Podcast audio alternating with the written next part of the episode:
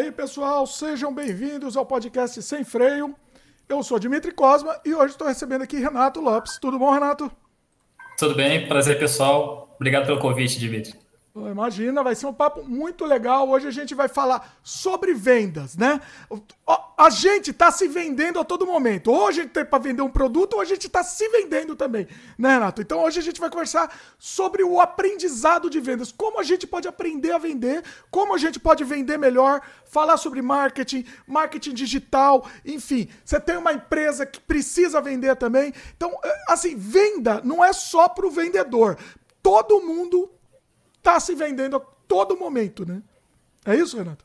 Que legal, eu acho que isso é importante a gente desmistificar de que vender é ruim, vender é uma profissão. Na verdade, vender é para todo mundo, né? Qualquer profissão precisa se vender a todo momento, numa entrevista de emprego, num relacionamento, tudo é venda e a partir da hora que a gente aprende a vender, acho que a vida fica mais fácil. Exatamente. É, a, a nossa vida é vender, né? No fim das contas. A gente sempre está vendendo. Então vai ser bem legal o papo. Bom, legal. Deixa, eu, deixa eu dar os recados aqui antes de começar o programa, depois a gente solta o freio aqui, beleza? Claro. Beleza. Quem está começando aqui, já aproveita, dá o like no começo do programa, se inscreve no canal se não é inscrito, clica no sininho, papinho chato de YouTube, a gente sempre repete isso. Papo insuportável, mas é muito importante, pessoal, para o YouTube continuar avisando vocês e, e, notificar outras pessoas com perfis semelhantes também, né? Isso ajuda muito, muito o canal e ajuda vocês também, né? A gente está disponível sempre às quintas-feiras no youtube.com/barra Dimitri Cosma e também estamos nas outras plataformas também de, de podcast, né? Você encontra esse podcast, além de outros trabalhos meus, filmes, games, artes, etc. Tudo no dimitricosmo.com. Tá tudo organizado lá, então fica mais fácil de você, de você encontrar.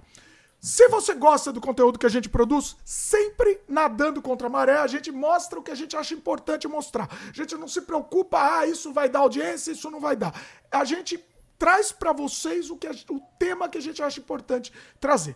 Então, se você gosta desse conteúdo, quer que a gente continue produzindo, considere a possibilidade de se tornar membro aqui do canal com um monte de conteúdo extra que você vai receber imediatamente quando você se tornar membro. Vê lá a playlist sem compromisso, dá uma olhada na playlist que imediatamente você vai receber esses conteúdos. Curtas metragens meus, um monte de documentário, making off, tem documentário de efeito especial, tem um monte de material muito bacana que só os membros vão ter e, e, e, assim, o mais importante é você continuar, você ajudar a gente a continuar nosso trabalho aqui. Mais um recado aqui. Já que o nosso tema é venda hoje, né, Renato? Então eu tô, tô vendendo aqui, vendendo peixe aqui. Tem que vender, vender sempre. Mais um recado aqui. Se você gosta, você gosta não? É, você gosta do conteúdo, já foi aqui, o, o de membros.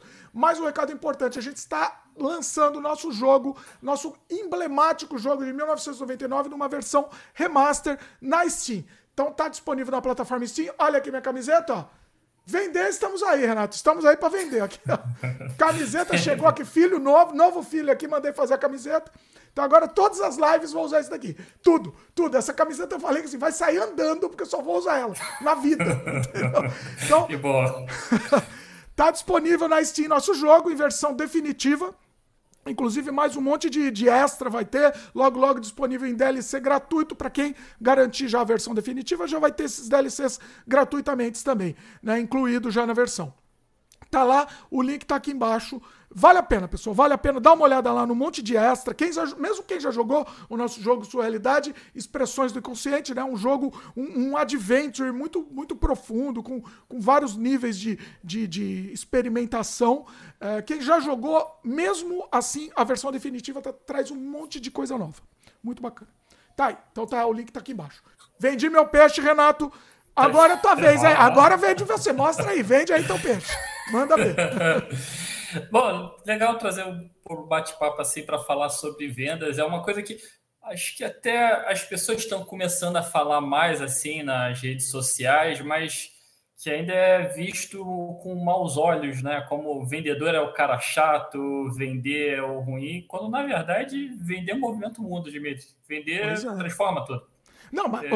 vamos entrar calma no assunto, Renato. Mas eu tô falando, vende seu peixe, já vê, faz jabá seu aí também. Ah, Onde o pessoal pode te encontrar e depois a gente entra no assunto aí. Ah, então, ó. Aí, já... Começa com o jabá, bom. manda ver. Bom, a gente, eu tenho o canal Renato Lopes, Vendas e Marketing, e lá também tem o quadro podcast Profissão Mundo, em que a gente conversa com profissionais de venda, marketing, criação de conteúdo, tecnologia, né? Tudo envolvido em tecnologia, investimentos. A gente conversou, bateu um papo lá com o Dimitri, inclusive, foi muito legal, foi muito legal o bate-papo. E você vai acompanhar lá dicas sobre vendas, sobre trabalhar com marketing, com mercado de trabalho, né? Hoje as empresas precisam muito de geradores de criadores. Eita, Renato caiu aqui. Eita, nós. Espera aí, Renato, você caiu. Está me ouvindo? Ele caiu até da, da nossa conexão aqui. Espera aí que ele já volta, pessoal. Fiquei sozinho aqui. Deixa eu voltar aqui sozinho. Renato, se estiver me ouvindo, reconecta lá que, que Deixa eu só mandar uma mensagem aqui para ele.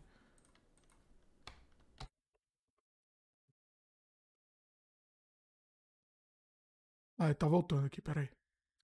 Calma, calma que eu vou te pôr de volta. Aí, estamos te ouvindo?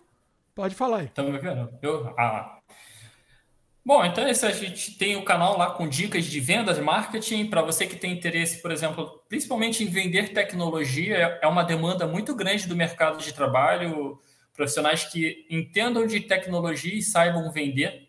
É uma demanda importante. A gente fala muito sobre como vender tecnologia, como trabalhar o marketing tecnologia.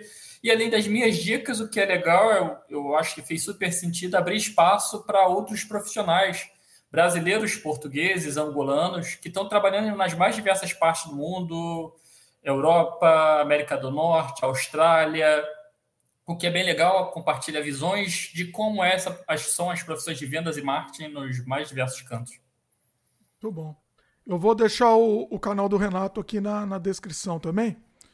Aí o pessoal já vai direto na descrição, já acha. E, bom, ah, se, não sei se eu posso compartilhar, Dimitri. No dia, vai ter um bate-papo legal no dia 9, né? Ah, sim, se... conta aí. Ah, é verdade. Boa, fala aí. Sim. E, assim, tem um, um quadro também, que é o Mesa Cast, em que a gente convida profissionais ali, brasileiros e portugueses, né, e angolanos, falando em partes diferentes do mundo que atuem na mesma área. E no dia 9 a gente vai ter um debate muito legal. Vai ter o Dimitri, vai confirmado, né? O Dimitri Murilov aqui do Brasil, é, a Roberta de, que está na Austrália e tem mais um profissional que está em Portugal que a gente vai compartilhar em breve. Vai ter um debate sobre como é criar conteúdo em cada país, sabe? Em cada região, o que eu acho que vai ser bem legal. Vai tirar várias impressões diferentes, né? E, e coisas que são semelhantes, que às vezes as pessoas acabam criando um cenário muito lindo do outro país, que muitas vezes é a mesma coisa ou parecida. É, exatamente. Vai ser muito legal. Repete o dia aí, como é que é mesmo? Quando que vai ser? Dia, dia 9, de, 9. dia 9 de março. Exatamente. Dia 9 de março. Vai ser bem bacana, bem bacana. Vai ser bem legal. Canal, você, seguindo lá o Instagram, acompanhando o canal, você vai ver lá todas as chamadas. A gente sempre bota umas chamadas ali no meu Instagram do podcast Profissão Mundo para compartilhar toda a agenda. Muito bom. Vou, vou deixar o link aqui embaixo. Eita, o Renato caiu de novo aqui. Eita, nós. Caramba. Essa, esse sistema que a gente está usando, pessoal, abandona, abandonarei ele. Não, não vai ter jeito. Eita, nós. Vai lá, vamos ver. Daqui a pouco ele está voltando. Uh, última vez que eu uso aqui. Desisti, desisti.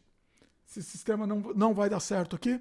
Repetindo, o sistema que eu estou usando é o VDO, VDO.ninja. Não usem, por favor, não usem isso daí. não, não dá certo. Não dá certo. Aí, voltou. Cadê? Tá aqui, tá aqui. Aí, apareceu já. Tá, o que que tá acontecendo? Você é, tá desconectando? Como é que tá aí para você? Só para entender. Não, não. Aqui para mim aparece conectado. Mas na hora que você cai, você percebeu que você caiu não? Você consegue ver? Não. Eu, eu só. Para mim, a impressão parece que é que cai aí, na verdade. Estranho, hein? É. é. É, é, a vida, pessoal. É a vida. Não use. Pronto, não use. É uma anti, anti-venda aqui. Vou, deixa eu fazer uma anti-venda. Não usem o sistema VDO.ninja. A última vez que estamos usando aqui. É, é, porque, assim, ele tem umas vantagens, mas essa, essa questão da, da, da, da não ter estabilidade é um problema. Enfim, Sim. É a vida. Bom, vamos lá para a conversa, Renato. Ó, se cair de novo, só sai e volta de novo que a gente conecta de novo. Paciência. Estamos aí, estamos. Estamos aqui. Estamos Quem aqui. sabe faz ao vivo aí. Renato, me diga aí, vamos lá, vamos pro assunto agora. O que é ser um vendedor? Né? A gente. cê- é, foi isso que você falou no começo, né? O pessoal tem muito preconceito com o vendedor. Ah, tá, é, eu não quero me vender, eu não quero ser vendedor e, e- e- e é mal visto. Né? Só que você, mesmo sendo mal visto, você também está se vendendo. Então, lá aí, conta aí. Sim, eu, uma coisa que eu sempre começo em todos os treinamentos assim de empresas que eu atuo, as equipes, é bem comum a pessoa ir trabalhar com venda de ser aquela, aquele emprego que sobra, né? Porque ve- venda é onde tem a maior parte das oportunidades. Felizmente as pessoas acabam, tem muitas projeções de sonho, mas muitas acabam terminando vendendo. E vender é- é- faz parte do processo e é muito bom, porque assim, a venda movimenta o mundo.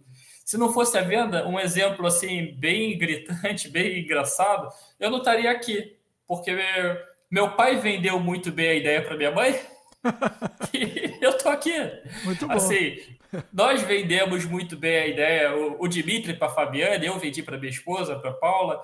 Então assim, a gente pode ter ido ali com aquela camisa de futebol, sabe, do primeiro encontro, mas a gente achou que estava arrasando. Hoje a gente sabe que não estava. Se a gente fosse Mas a com a, gente ca- acha- se a gente fosse com a camisa de futebol do outro time, aí ia des, né? Ia desvender, na verdade. Desfazer tudo. Desfazer o negócio. Então, assim, é só a gente ficar atento que a gente está se vendendo o tempo todo. Num encontro, a gente bota a melhor roupa, a gente usa o melhor perfume, a gente penteia o cabelo da melhor forma. Quando você faz uma entrevista de emprego, você não vai para a entrevista mal arrumado, pô. E você não fala mal de você. Você precisa falar bem. Imagina se essa profissional, independente da área de atuação dele, ele soubesse falar bem da própria carreira. Aonde esse profissional poderia chegar? E eu acho que isso é um grande mito que tem das pessoas de achar que vender é ruim, que vender é enganador. E não é um enganador. Vender é você falar o que vai beneficiar tanto você quanto a pessoa que está conversando. Porque um negócio, para ser bom, tem que ser bom para todo mundo. Se é bom só para você, então você não é um bom vendedor. Alguma coisa está errada. Exatamente. E a, a nossa vida é vender. 24 horas a gente tá vendendo. Quando a gente tá interagindo com alguém, independente de- da forma dessa interação, a gente tá vendendo, né? A gente falando aqui no podcast, a gente tá, tá vendendo, a gente tá se vendendo, né? Enfim. Vem, vendendo o tempo todo, porque outro ponto também que eu compartilho sempre é, por exemplo, o iPhone. O iPhone é um excelente produto, ok, mas eu tenho certeza que na- ao longo dos últimos anos, ou até agora mesmo, com certeza existe algum equipamento com uma câmera melhor, com um sistema melhor. Mas aonde está esse produto? Sabe? Ninguém está vendo. O iPhone se vendeu melhor. Então, eu uma expressão que eu uso sempre que o vendedor é o maior sociólogo do mundo. O vendedor cria oportunidades e, e não tem nada mais digno para o ser humano, independente da nacionalidade do país, do que ele arrumar um emprego, sabe? Ele criar uma oportunidade. Então, assim, quem cria essa oportunidade? O vendedor. Quando ele vende mais, a empresa cresce. Se a empresa cresce, gera mais oportunidades, são mais famílias é, tendo sustento, uma boa vida, uma vida confortável.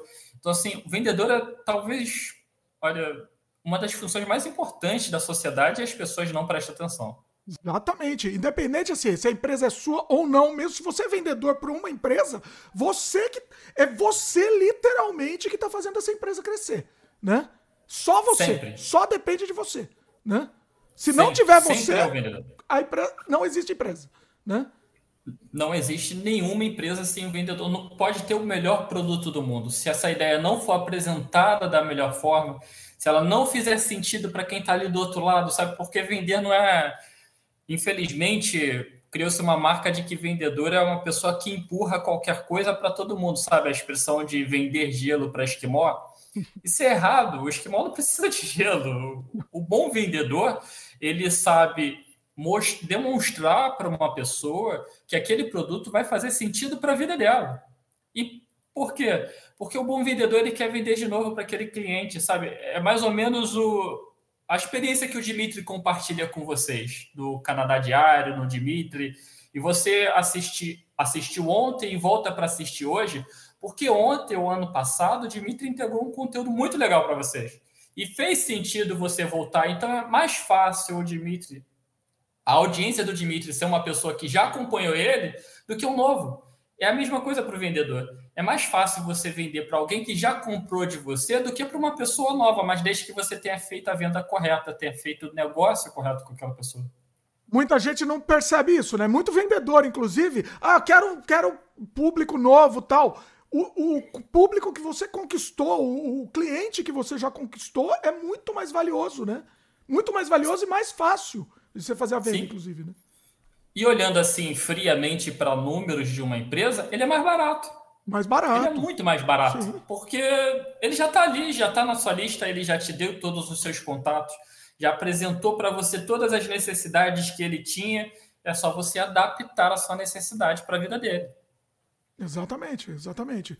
É, é, acho que tá claro aí, né? O pessoal também que tá assistindo tá, tá entendendo isso. Tá claro a importância da venda. A gente vai, vai conversar aqui técnicas de venda e, e vamos, vamos discutir bastante sobre o assunto, tá? Deixa eu ler um comentário aqui. Chegou o Abner, do Winds Avner, bom canal, inclusive, recomendo, já participei lá. Falou: ótimo esse tema, acompanhando aqui. Abraço, Dimitri e Renato. Valeu aí, Abner. Legal, um abraço, obrigadão. É, bom, Vamos lá, vamos lá agora pro, pro, pros assuntos, assim, né? Eu tenho pra, minha pauta aqui. Eu queria saber primeiro de você, é, Renato, como assim, você, como você se tornou vendedor? Conta um pouco da sua experiência, da sua vida, assim. Conta um pouquinho, pro pessoal te conhecer um pouco melhor. Olha, minha primeira experiência como vendedor foi assim, foi meio sem querer, digamos assim. Acho que todo mundo acaba trabalhando com vendas meio sem querer. Porque a primeira experiência foi no meu pai. Meu pai tinha o próprio negócio, eu tenho o próprio negócio, né? É, em relação de descartáveis. E quando a gente era adolescente, adolescente sempre trabalha com os, com os pais, né? E eu acho isso super válido, tá? Acho que Sim. é uma experiência legal o adolescente, desde que não prejudique seus estudos, desde que não prejudique a vida ali de ser adolescente, né? Eu acho que dá uma noção de responsabilidade. E foi as primeiras vezes que eu, digamos assim, tive que vender. Mas eu vendia, vou dizer um termo assim, por osmose. Vendia porque tinha que vender, era o que, eu, era o que meu pai fazia. Não tinha técnica, não tinha habilidade. De, estranhamente dizendo assim, digo até que meu pai não tinha essa habilidade. Só que ele tinha uma coisa que eu acho que é muito importante para o vendedor, ou para qualquer profissão na vida. Ele tinha o propósito, o objetivo muito claro. É, qual que é o propósito e o objetivo de qualquer pai? Dar o sustento para a família, trazer o conforto para a família. E isso estava muito claro para ele que ele iria realizar aquilo independente da técnica ou da habilidade. E ele realizava.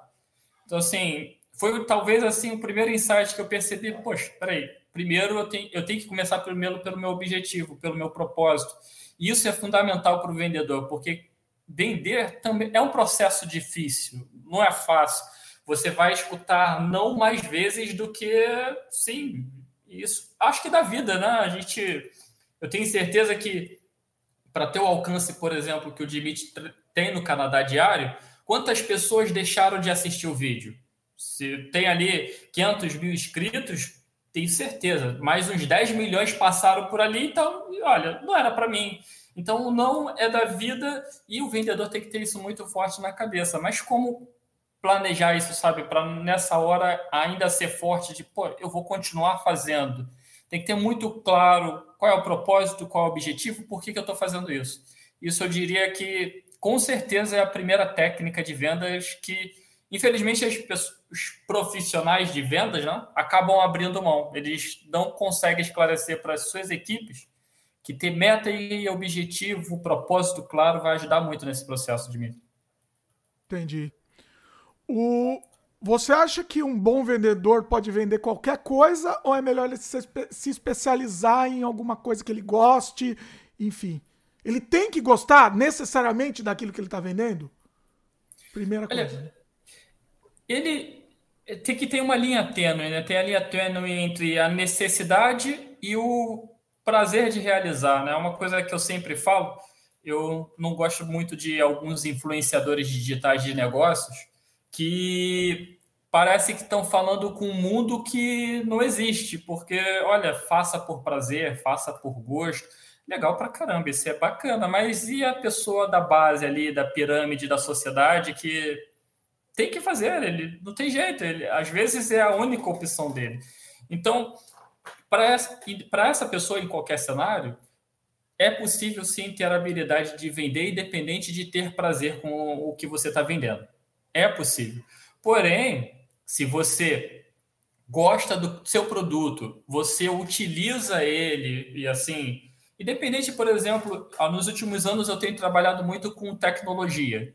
Então, assim, não necessariamente eu utilizo um software na minha casa que eu utilizaria para uma empresa, mas eu utilizei ele durante o processo, durante o tempo que eu tirei para aprender sobre o produto. E, bom, a gente também trabalha no mercado, então a gente percebe assim, pô, isso aqui utilizando no dia a dia funcionaria. Tal aplicativo, pô, esse aplicativo, esse game pode ser legal, vou jogar, gostei dele, não gostei. Então, se você tem essa possibilidade de escolha, escolha alguma coisa que você gosta. Agora, dá para vender sim, com habilidade, com ferramentas, você consegue vender mesmo sem gostar do produto. Se você gostar, obviamente, vai ser mais fácil, talvez, todo essa, esse caminho aí, né? Ser menos tortuoso, talvez. É isso? Muito, muito. Seu resultado vai ser muito maior, muito maior. Mas, assim, sempre lembrando, primeiro é a, o propósito, qual a sua meta, o que, que você quer, porque, de novo, a base da pirâmide ali da sociedade, somos nós, né? Somos nós aqui, criadores de conteúdo também a gente precisa, em muitos momentos da vida, pegar a oportunidade que dá. Então, assim, Sim. se eu tenho uma meta muito clara, eu vou conseguir fazer, independente de eu gostar muito ou não do produto. Mas não posso negar que quando você se sente confortável de falar de um produto, isso vai facilitar, porque vai ser transparente, vai ser verdadeiro. Uma venda que é o vendedor, em que o vendedor é, ele é verdadeiro, ele é honesto, isso é muito importante. Ele consegue alcançar resultados maiores. Sim. É. Eu, eu, sinto isso na prática, tá? Por muito tempo eu, eu vendia, eu trabalhava para outros clientes tal, e, e o trabalho que aparecia eu fazia. Então era trabalho de marketing e tal, de vender produto também, de, de criar, né? Criar conteúdo para vender. Isso antes de ter canal tal, né? E, e, assim, pegava qualquer coisa, absolutamente qualquer coisa. Fazia do melhor da melhor forma possível. Hoje em dia, eu, eu nego, eu não sobre, eu, eu cheguei num ponto que eu, eu posso negar, né? Vem alguém, ó, faz a propaganda para mim de tal coisa. Não, não quero fazer, não gosto desse produto, não vou fazer. Não gosto do seu serviço, não conheço, não vou fazer, né? Então, assim, e, e eu acho que as pessoas entendem até, né? As pessoas conseguem perceber a, a, a como é que chama? A, a, a verdade. A minha, verdade. Né? A minha verdade, né? não necessariamente é a verdade, é o que, é a minha verdade interior né, que eu estou transparecendo. Acho que é o caminho mesmo. Sim, é importante porque assim, até entrando já compartilhando já uma estratégia efetiva, digamos assim, de vendas, quando você gosta e acredita do seu produto, facilita porque você entende as necessidades ou os sonhos do seu cliente. Porque o ser humano costuma se mobilizar, se movimentar por dois pontos: ou pelo prazer, que é o sonho, ou que é atingir alguma coisa, ou o que é mais normal, pela dor, sabe? Tem uma dor muito forte na vida dele. E quando eu falo dor muito forte, eu não estou querendo fazer um, não é um drama. Às vezes, por exemplo, uma empresa de logística, em que controla ali, administra todas as entregas no, no Excel. E por mais que o Excel seja uma excelente ferramenta, mas assim, não, é, não faz sentido hoje para o mercado administrar, por exemplo, uma, toda uma rotina da Coca-Cola fazendo quase o jabá. Mas imagina a Coca-Cola administrar todas as suas entregas a partir de um Excel. Vai dar errado. Não, vai dar certo hoje em dia. Então, ela, um software faz muito mais faz sentido para ela. Então, qual que é a principal dor, por exemplo, quando eu for abordar esse cliente? É claro que eu não posso presumir a dor dele. Eu tenho que questionar esse cliente. Aonde você acha que o meu produto pode te atender? Para que aí sim eu mostre para ele todas as, todos os valores que o meu produto pode acrescentar. Então, se eu já entendi que a Coca-Cola não quer atrasar a entrega, eu não tenho por que falar que ela, por exemplo, vai ter um financeiro melhor com o meu software. Não faz sentido, não é isso que eles precisam. Eu vou trabalhar sempre baseado na dor ou no prazer daquele cliente. E se você, digamos, não tem ou não gosta muito do seu produto, então entenda para que ele serve para o seu cliente, sabe? Por que ele serve para o seu cliente? Não para que você fale de característica, porque característica não vende, ajuda a vender. O que vende é se ele resolve o problema vai dar um prazer para o seu cliente. É, nunca, nunca diz respeito a você nem ao produto, diz respeito sempre ao cliente, né? Eu sempre falo isso. Inclusive para você se vender, né? Como para procurar emprego, enfim. Não interessa você, interessa como que você resolve o problema dele, né? Esse é o Perfeito.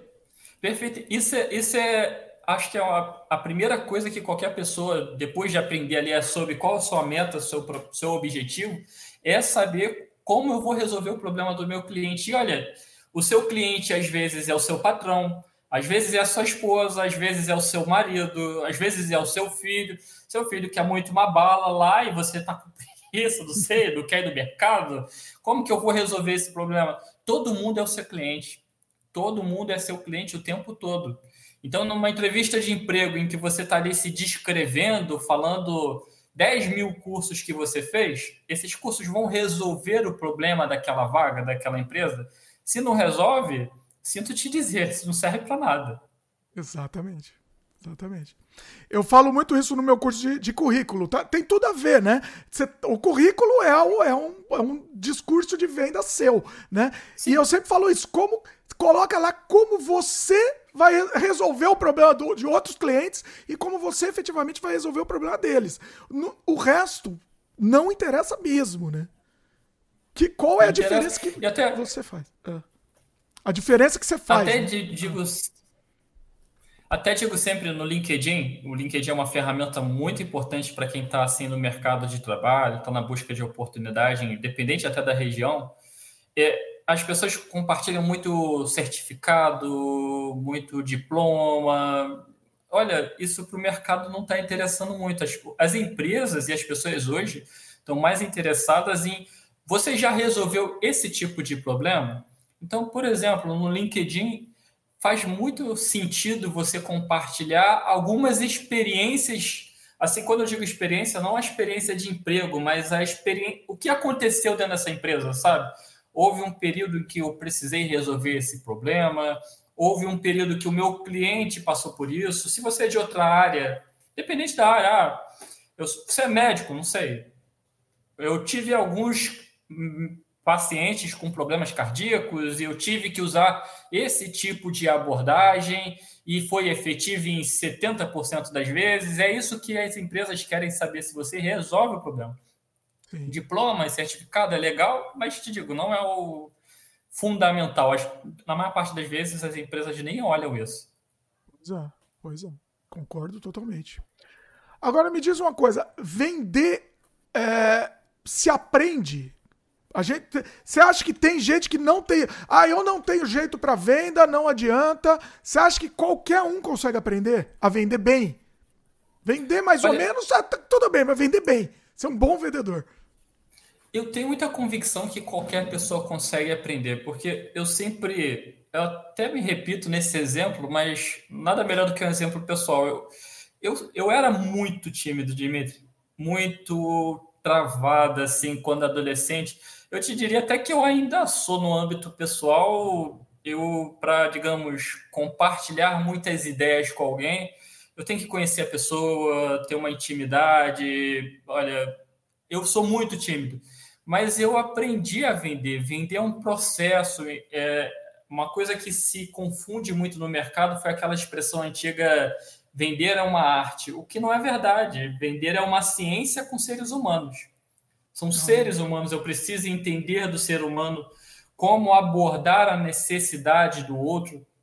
Então, assim, eu sempre dou exemplo que eu acabei até de falar isso com uma outra pessoa que uma vez lendo na igreja, quando era adolescente, cismaram que eu lia bem. E, olha, não sei porquê, mas cismaram.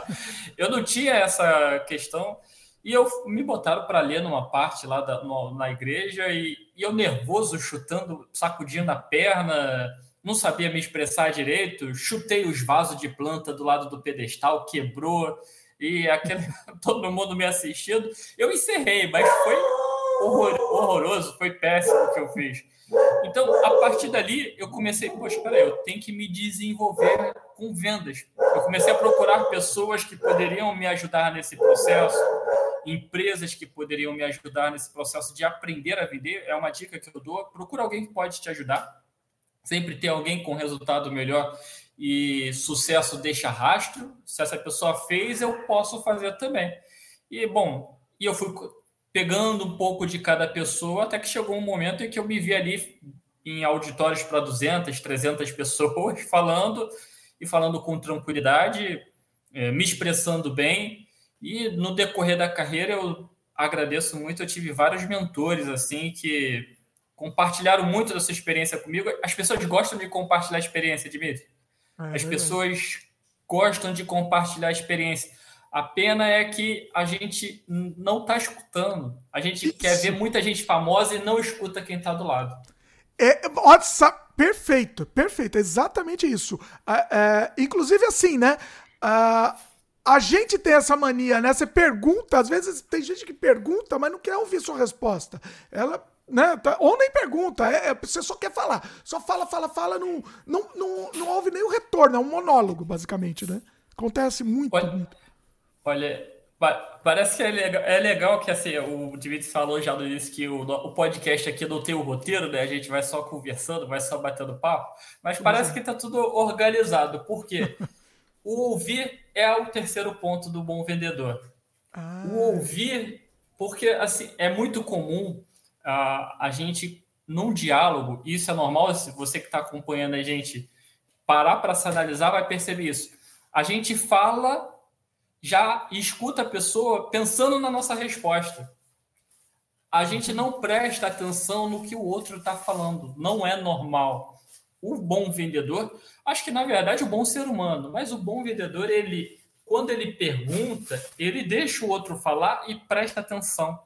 Porque tudo que o seu cliente está te falando ali vai te ajudar não a empurrar um produto para ele, mas vai te ajudar a mostrar para esse cliente que ele precisa do produto.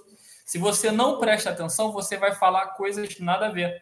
É, até um exemplo que eu sempre faço de treinamentos com as equipes, aqui em empresas, mas se você está assistindo, pegar uma conversa sua com qualquer pessoa, vai conseguir reparar isso. Pega uma conversa e grava essa conversa sem que as pessoas saibam ali, digamos assim, e depois deixa a pessoa escutar a conversa. Você vai perceber que normalmente uma pessoa está falando uma coisa e outra está falando uma outra coisa completamente diferente. Não estão prestando atenção no que uma está falando para a outra.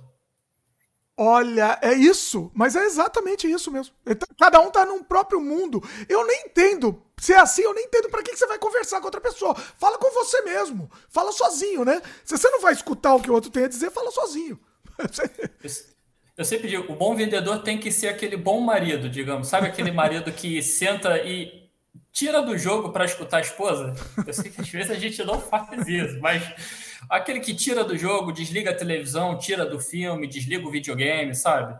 A gente, que escuta a esposa, esse é o bom vendedor, mas que escuta prestando atenção e de verdade, sabe? O bom vendedor, ele precisa ter interesse real na necessidade do cliente, não na dele.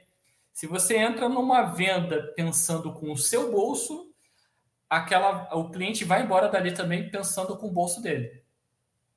Exatamente, exatamente. E, inclusive, o que ele está falando, o, o, o cliente está falando para você, vai mudar o rumo, o seu rumo, né? Você tá levando a conversa para um, um lado, você tem que estar tá preparado para mudar totalmente, do 180 graus para outro lado, dependendo do que o cliente falar, né? Perfeito. Você tem que o tempo inteiro estar tá prestando atenção e principalmente o vendedor ou o bom negociador, independente da área, ele é o rei da pergunta. O, o bom negociador, ele, quem tem o domínio de qualquer conversa é a pessoa que está perguntando. Por exemplo, o quem está com domínio dessa conversa aqui? Por mais que eu esteja até falando mais, o domínio da conversa é o, de, é o do Dimitri, é ele que está encaminhando a conversa. porque ele está perguntando. E esse é um erro de vendedores, assim, não sei se já escutou a expressão é, vendedor falante é o melhor que tem, ou tem que ser tagarela. Essa é a maior mentira que existe, tá, pessoal? Você que está pensando em trabalhar com vendas, o bom vendedor escuta o cliente dele durante 70% da conversa. Olha. Ele escuta e presta atenção para o que o cliente dele está falando, para que ele, aí sim, possa ajudar o cliente. Muito político faz isso também, né? A gente tem os políticos raposa velha lá, que o, o, ele olha no teu olho, sabe o teu nome, sabe o nome de todo mundo, né? Assim, é, é, é aquilo, ele tá ouvindo a pessoa. Né? Não estou dizendo que, que ele vai fazer o que, o, que, o que ele está prometendo, mas pelo menos ele está ouvindo. Ele sabe se vender, né? Um dos maiores, os maiores vendedores do, do mundo são os políticos, né? Se é, se é para entrar nisso. Todos, né? Com, olha, eu não diria vendedores, porque infelizmente eles usam para as coisas erradas. Não, mas então, não, então, então, é, independente, mas eles usam sim. É. Mas eles usam sim muita estratégia de persuasão. Eu até tenho um treinamento no canal sobre do quase duas horas de live falando sobre persuasão. É, persuasão é uma ferramenta importante demais, tanto para o vendedor, mas eu diria para qualquer função. E sim, os políticos estudam muito sobre persuasão, então, sim, persuasão dá para ser utilizada tanto para o bem quanto para o mal, né? Infelizmente, não sei aí no Canadá, Dimitri, mas aqui a gente não está com uma experiência boa não, há alguns anos, talvez algumas muito... décadas. Talvez um século, alguns séculos. Talvez alguns séculos. Então, assim, preste atenção que muitas estratégias, muito do que o político está falando ali no debate é tudo muito bem planejado, tá, pessoal? Existe ali muito treinamento de persuasão. Eles levam, não, claro, um vendedor, mas eles levam muitos coaches de treinamento de vendas e persuasão para trabalharem durante a campanha política. Então, assim, você tem que ficar sempre bem atento como disse, persuasão pode ser usado para o bem ou para o mal. E, bom, tomara que a gente encontre um político que use para o bem, né? Difícil, Fala mais um pouco de persuasão que eu acho legal. Isso é uma coisa que a gente precisa aprender a usar, né? Pro bem, obviamente, né? Mas é, fala mais um pouco aí, como, como que a gente pode aprender a usar e dar mais algumas dicas em termos de persuasão. Olha, persuasão, primeiro, primeira coisa que você precisa saber é o objetivo de qualquer conversa. Né? Sempre que eu compartilho esse treinamento, independente até de vendedor, porque eu já passei, compartilhei muito para áreas administrativas, financeiras. É, é, importante quando você entra numa reunião, não sei se o Dimitri já, né, com certeza já passou por essa situação, em que você entra numa reunião e tem a, esse, a grande ideia, sabe? A melhor ideia, ou um exemplo bobo, assim, aqueles projetos de escola. Você tinha a melhor ideia para o projeto, mas as pessoas não te escutavam, porque você não entendia qual era o objetivo da conversa. Um exemplo, eu vou para uma reunião da minha empresa. Eu preciso que determinada atividade aconteça porque vai facilitar a minha vida. Então, quando eu entrar nessa conversa, nessa reunião, eu não preciso ter razão. Eu só preciso que a ideia aconteça. Então, se o outro pensar que a ideia partiu dele, tá tudo bem. Não tem ah, problema. É, não faz, não tem diferença. Eu só preciso que ela aconteça. Em determinadas reuniões, eu preciso entrar ali na conversa. Eu quero ter razão, porque eu quero me destacar na minha empresa, sabe? Eu quero que, olha, as pessoas me reconheçam como a pessoa que trouxe. Então, mais do que levar a ideia, eu quero ter razão. Então, primeira coisa crucial na persuasão, você precisa saber o que você espera da conversa. Se você, por exemplo, entra na conversa querendo que um projeto aconteça, mas briga pela razão, está fadado ao fracasso. Aquele projeto não vai acontecer. A partir daí, você pode usar diversas estratégias, como, por exemplo, vamos dar um exemplo da venda a regra da escassez, quando uma empresa te diz um determinado preço que só vai durar até tal mês, semana, ela está criando uma regra de escassez para que você compre aquilo de imediato, não deixe para comprar no ano que vem. É, reduzir o valor do seu produto ao máximo, por exemplo. É, um exemplo bem claro do que é reduzir o valor do produto ao máximo, o preço né, do produto, que preço e valor são coisas diferentes o, o exemplo, quando você vai numa, numa loja varejista, num Casas Bahia, aqui no Brasil, né? É, não sei do Canadá se tem esse tipo de mercado ainda, de, de segmento, Mas quando você passa na frente assim e vê a televisão de 10 mil polegadas, aí tá lá assim um cartaz grandão, 99 reais. Mas quando você olha lá nas letrinhas pequenininhas, você vai ver que custa 10 mil reais, 5 mil reais. O que, que ele está fazendo? Ele está reduzindo o preço ao máximo. Por quê? De forma geral, principalmente no Brasil, que é a minha referência, as pessoas pensam sempre que aquele preço da parcela cabe no bolso dela. Se ela vê 5 mil reais, talvez não caiba no salário. É até um erro econômico, todo mundo deveria se planejar a compra pelo total, não pelo valor da parcela, mas é assim que a gente, na média, pensa. E as empresas se utilizam, se aproveitam muito disso com o consumidor, para que o consumidor faça mais compras. Você falou, em cima disso que você falou, me surgiram duas dúvidas. O, o, essa questão né, do, do, do, valor, da percepção, e aí tem essa pegadinha do 99 centavos tal. Isso funciona mesmo? Esse X e 90, 9,99 em vez de 10, né? Isso funciona mesmo? Funciona. Funciona ah. mais do que as pessoas. Tem muitas coisas que as pessoas pensam que ah, não faz sentido, mas que ah. funcionam e funcionam muito, como o exemplo do já você raramente vai ver um preço redondo assim, 100 reais. Se, se pode ser 99, por que vai ser 100? Então, assim, o preço quebrado funciona muito para o cliente. É, outro exemplo, uma coisa que é bem curiosa até, que as pessoas pensam muito que já viu aquelas promotoras ou promotores no mercado, Dimitri, de. Produtos, né, que serve um cafezinho, um refrigerante, Sim. As pessoas pensam que aqueles profissionais estão ali para que você deguste o produto. Não é isso. Existe uma regra de persuasão que é a regra da reciprocidade. Como ah. funciona isso na vida?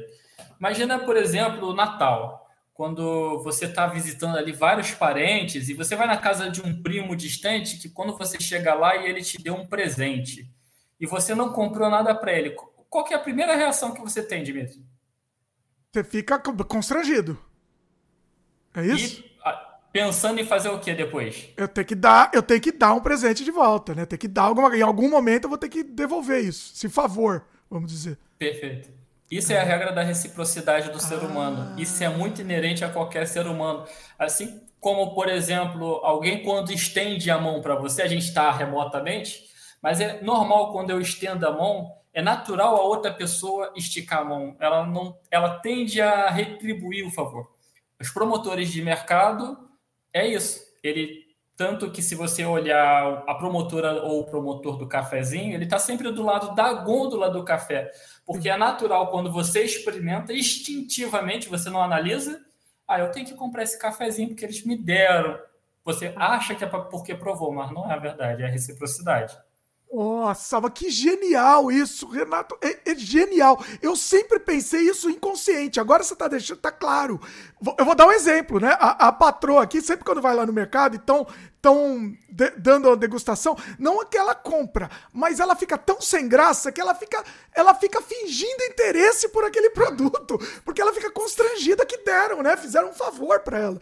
E ela fica lá vendo o produto, né? Olhando. Eu também fico de vez em quando, mas eu, eu, eu é, conscientizei mais, né? Mas ela né, fica olhando tal, e depois deixa lá, mas ela dá essa, essa disfarçada, entendeu? Ela não consegue só comer e ir embora, entendeu? Sim. Perfeito. Olha, e olha eu, eu, tenho certeza que muitas das pessoas que estão acompanhando, até por, pela experiência de treinamento de venda, dizem: Ah, Renato, isso aí não é verdade, eu não caio nessa.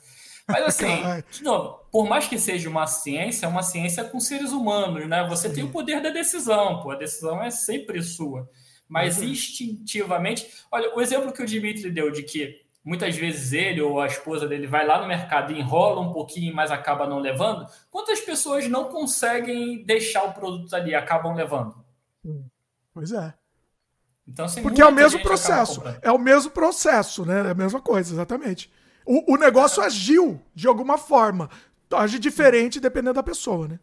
Pois é. Claro, até porque nunca vai ser 100%, né? Porque o vendedor que é 100%, ele não é vendedor, ele é mágico. Vendedor não vende para todo mundo. Assim, qualquer estratégia de venda, isso é importante ficar claro, é para maximizar as chances de você vender. Não que você vai vender para 100% das pessoas, porque a decisão sempre é do comprador, né? sempre é do cliente. Você faz de tudo para mostrar para ele que aquilo é bom para ele. Se você mostra que é bom para você, você não vende. Você acha que a decisão é sempre do cliente? Sempre.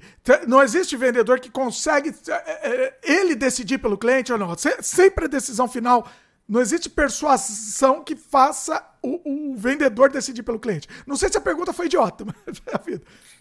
Assim, tem dois pontos. Eu acredito sim que exista, assim, um, tem muitas pessoas com uma capacidade de persuasão muito grande Bom, quantas, coi quantas coisas na vida aí a gente já viu que uma pessoa levou a outra a fazer, né? Coisas boas ou ruins. Então, sim, existe sim, dá para persuadir, mas eu acredito também muito na autorresponsabilidade. De forma geral, a decisão sempre é minha.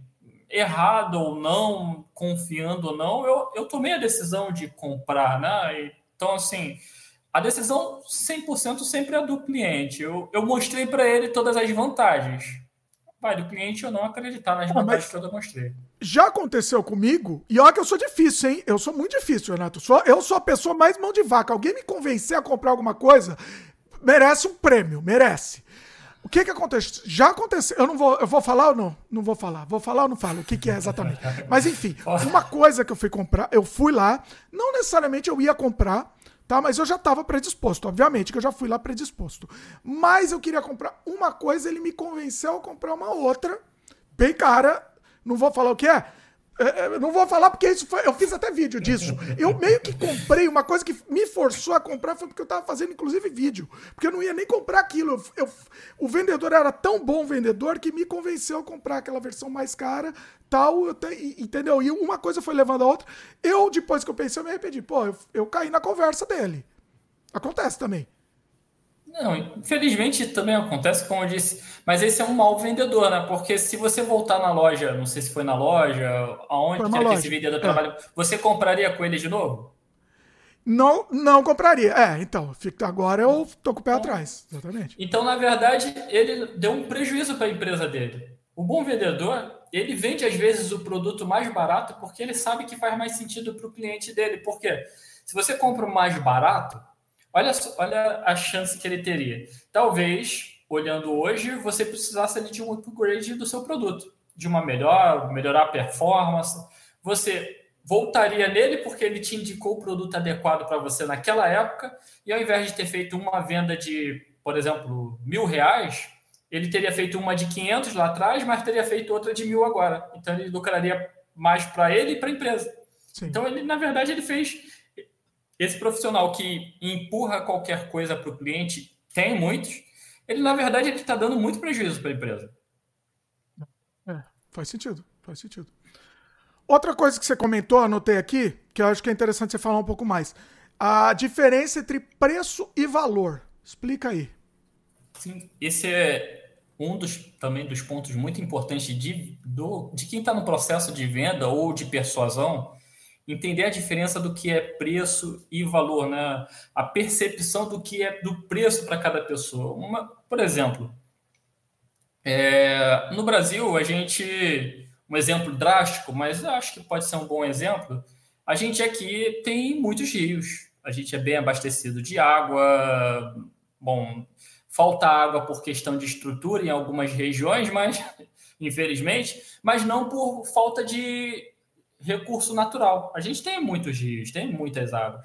Então, a, água aqui tem, por exemplo, um valor hipotético. O litro custa 10 reais. Legal, ok. O litro custa um real, por exemplo, bem barato, custa um real. Para outro país que quase não tem, pode a percepção do preço em relação ao preço da água é outro. Um real pode ser extremamente barato e aqui a gente está achando caro. Porque, não sei, em algum país que não tem o recurso, não tem água, ele tem que pagar ali 10, 10 reais na água, hipotético. E aqui a gente está pagando um. Quando ele escuta que a gente está pagando um, para a gente aquilo é, ah, não é nada.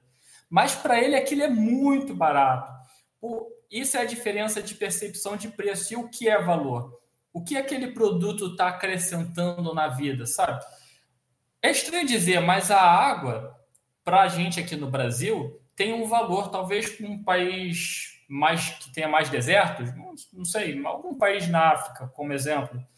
A percepção de valor para eles é outra. A água aqui para a gente, eu vou ali na, no, no mercado, eu vou no 24 horas, eu compro uma garrafinha d'água, dois reais.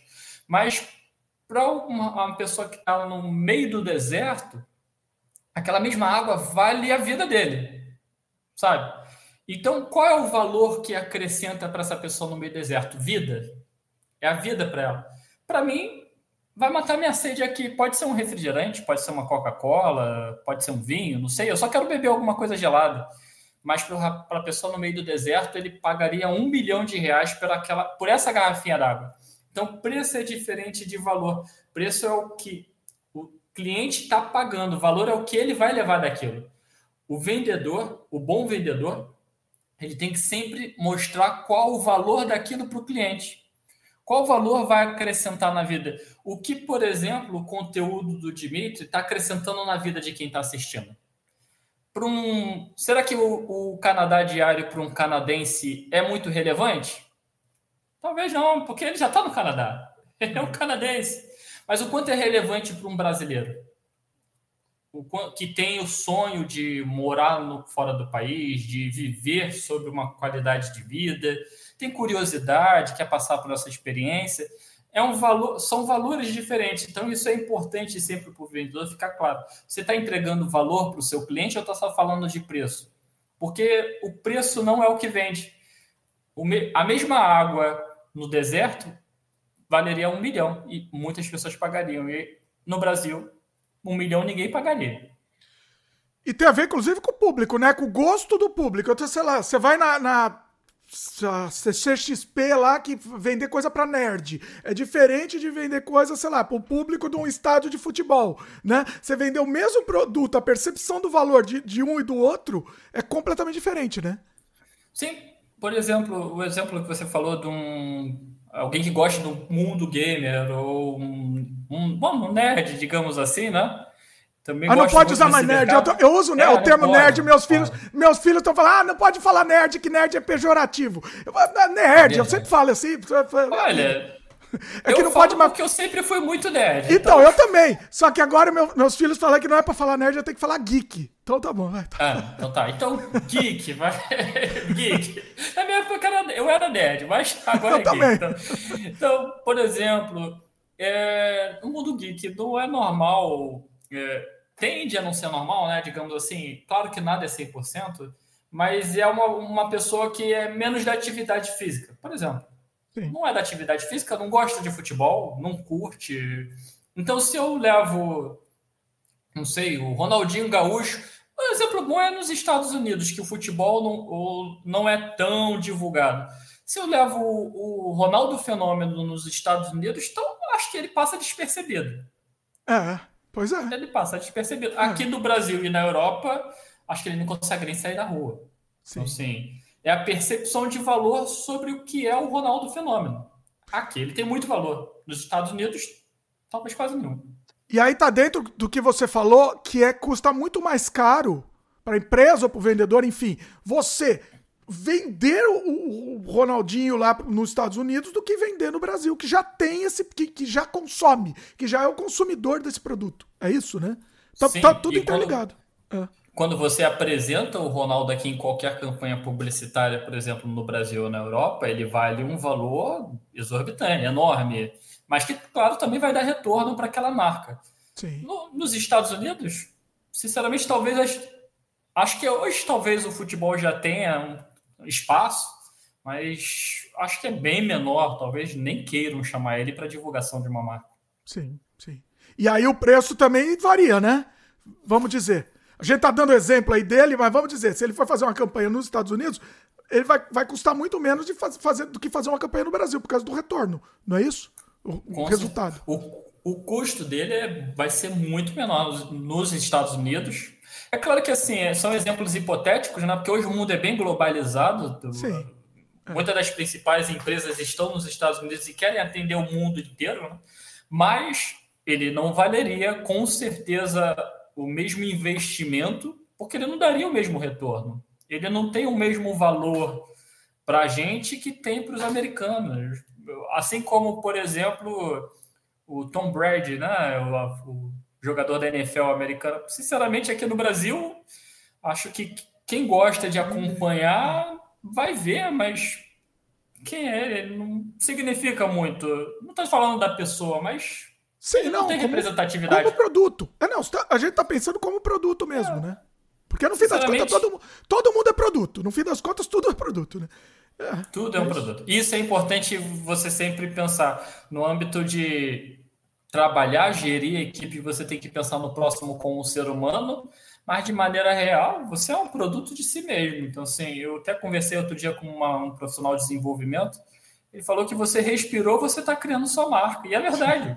Respirou, você está criando marca. Então, assim, tenha muito claro isso o tempo todo você está sendo visto, está se vendendo, está criando, agregando valor à sua marca. É importante você ter isso claro, como, como se comportar, como se comportar em ambientes diferentes. Isso é até um ponto uma coisa engraçada que eu sempre falo. Tem um tem um vídeo, eu acho que é do, não sei se você conhece Dimitri do Pondé, um filósofo brasileiro. Sim. Gosto assim, eu não, não é que eu acompanho algumas coisas, mas tem um, um vídeo dele que eu achei bem coerente, ele falando sobre o, o escroto e o machista, né? Não quero nem entrar muito nesse tema que é polêmica, é polêmica. Mas vai, manda. Mas... Aqui é liberar, aqui mas... não tem. Não tem censura, não. Manda ver. Tá. Fica... Travou? Tamo ouvindo. Tamo te ouvindo voltou, bem. Voltou. Tamo voltou. te ouvindo bem aqui. Não, mas, Pode, ah, exemplo... que eu tava falando, não, não, relaxa, aqui não tem censura, não. Manda ver. Mas o exemplo é bom, porque, por exemplo, quando a gente está, digamos, no nosso convívio entre os amigos, digamos assim, você está naquela pelada, está naquele grupo ali da galera que joga videogame, seus amigos, você vai falar aquela besteira do, talvez assim, sobre o, o sexo oposto, né? Nos dois casos, tá? Sim. Tanto o grupo das amigas ali vai falar uma besteira ou outra do homem, quanto o grupo dos homens vai falar uma besteira ou outra da mulher. Sim. E isso, assim, talvez não seja machismo. É a vida. Agora, quando você coloca isso para o grupo feminino ou a mulher para o grupo masculino, aí sim você é um escroto, você é um machista. Aí sim você está sendo. Quando você fala, uma expressão bem estranha, mas quando você fala, quando a mulher é bonita, sabe? E no seu grupo de amigos você fala, aquela mulher é muito bonita, beleza. Mas quando você está na rua e fala que mulher bonita para ela, pô, você está sendo um pouco mal educado, né? Então, assim, por que esse exemplo? Da criação da sua marca. De como você se posiciona. Você precisa entender qual ambiente você está para que você se posicione da maneira adequada. Sim. É, faz todo sentido isso. Faz todo sentido. Você é o momento que você pode ou não se posicionar, né? Pois é. Sim. E isso não tem a ver com ser falso. Não é ser falso, é, é ser coerente Coerente com a vida aquele, é, é, não, é ser coerente, exatamente. O que, que você tá. Qual é a sua persona? É a sua persona, na verdade, né? Vamos dizer assim. A, a, a, tá, todo mundo veste, veste diversas personas no bom sentido, veste as máscaras de acordo com a situação social que você se encontra. Né? Não, é, não é que você é falso, não é nada. Mas não cabe àquele momento você mostrar aquela persona, né? É isso, né? Sim. Você tá dizendo. É, é isso, é, é perfeito. É, é, como, por exemplo. É claro que hoje o mundo é mais livre, mas, por exemplo, eu não me comportava exatamente da mesma maneira na frente dos meus pais enquanto eu estava numa festa na adolescência. Sim. Não tem problema, faz parte. Sim. É normal você se adaptar ao meio e, e faz parte. E nenhum Errado dos dois é você, é você né? Nenhum dos dois é você. Você só você quando você tá sozinho. Porque você, você quando, sempre quando você tá junto com alguém, você tá se comportando de algum jeito específico, né? Não é uma atuação, não é nada, mas. Eita, acho que o Renato travou aqui. Ah, não, voltou. Tá, não, agora, agora eu voltei. Tá. É, não é uma atuação, não é nada, mas você tem que se comportar de acordo com aquele ambiente, né? É uma, um Sim, camaleão. Erra, errado é quando a pessoa acha que tem que ser a mesma em qualquer ambiente, em qualquer situação. Porque eu tenho uma expressão que eu sempre escuto assim de ah, eu tenho personalidade forte.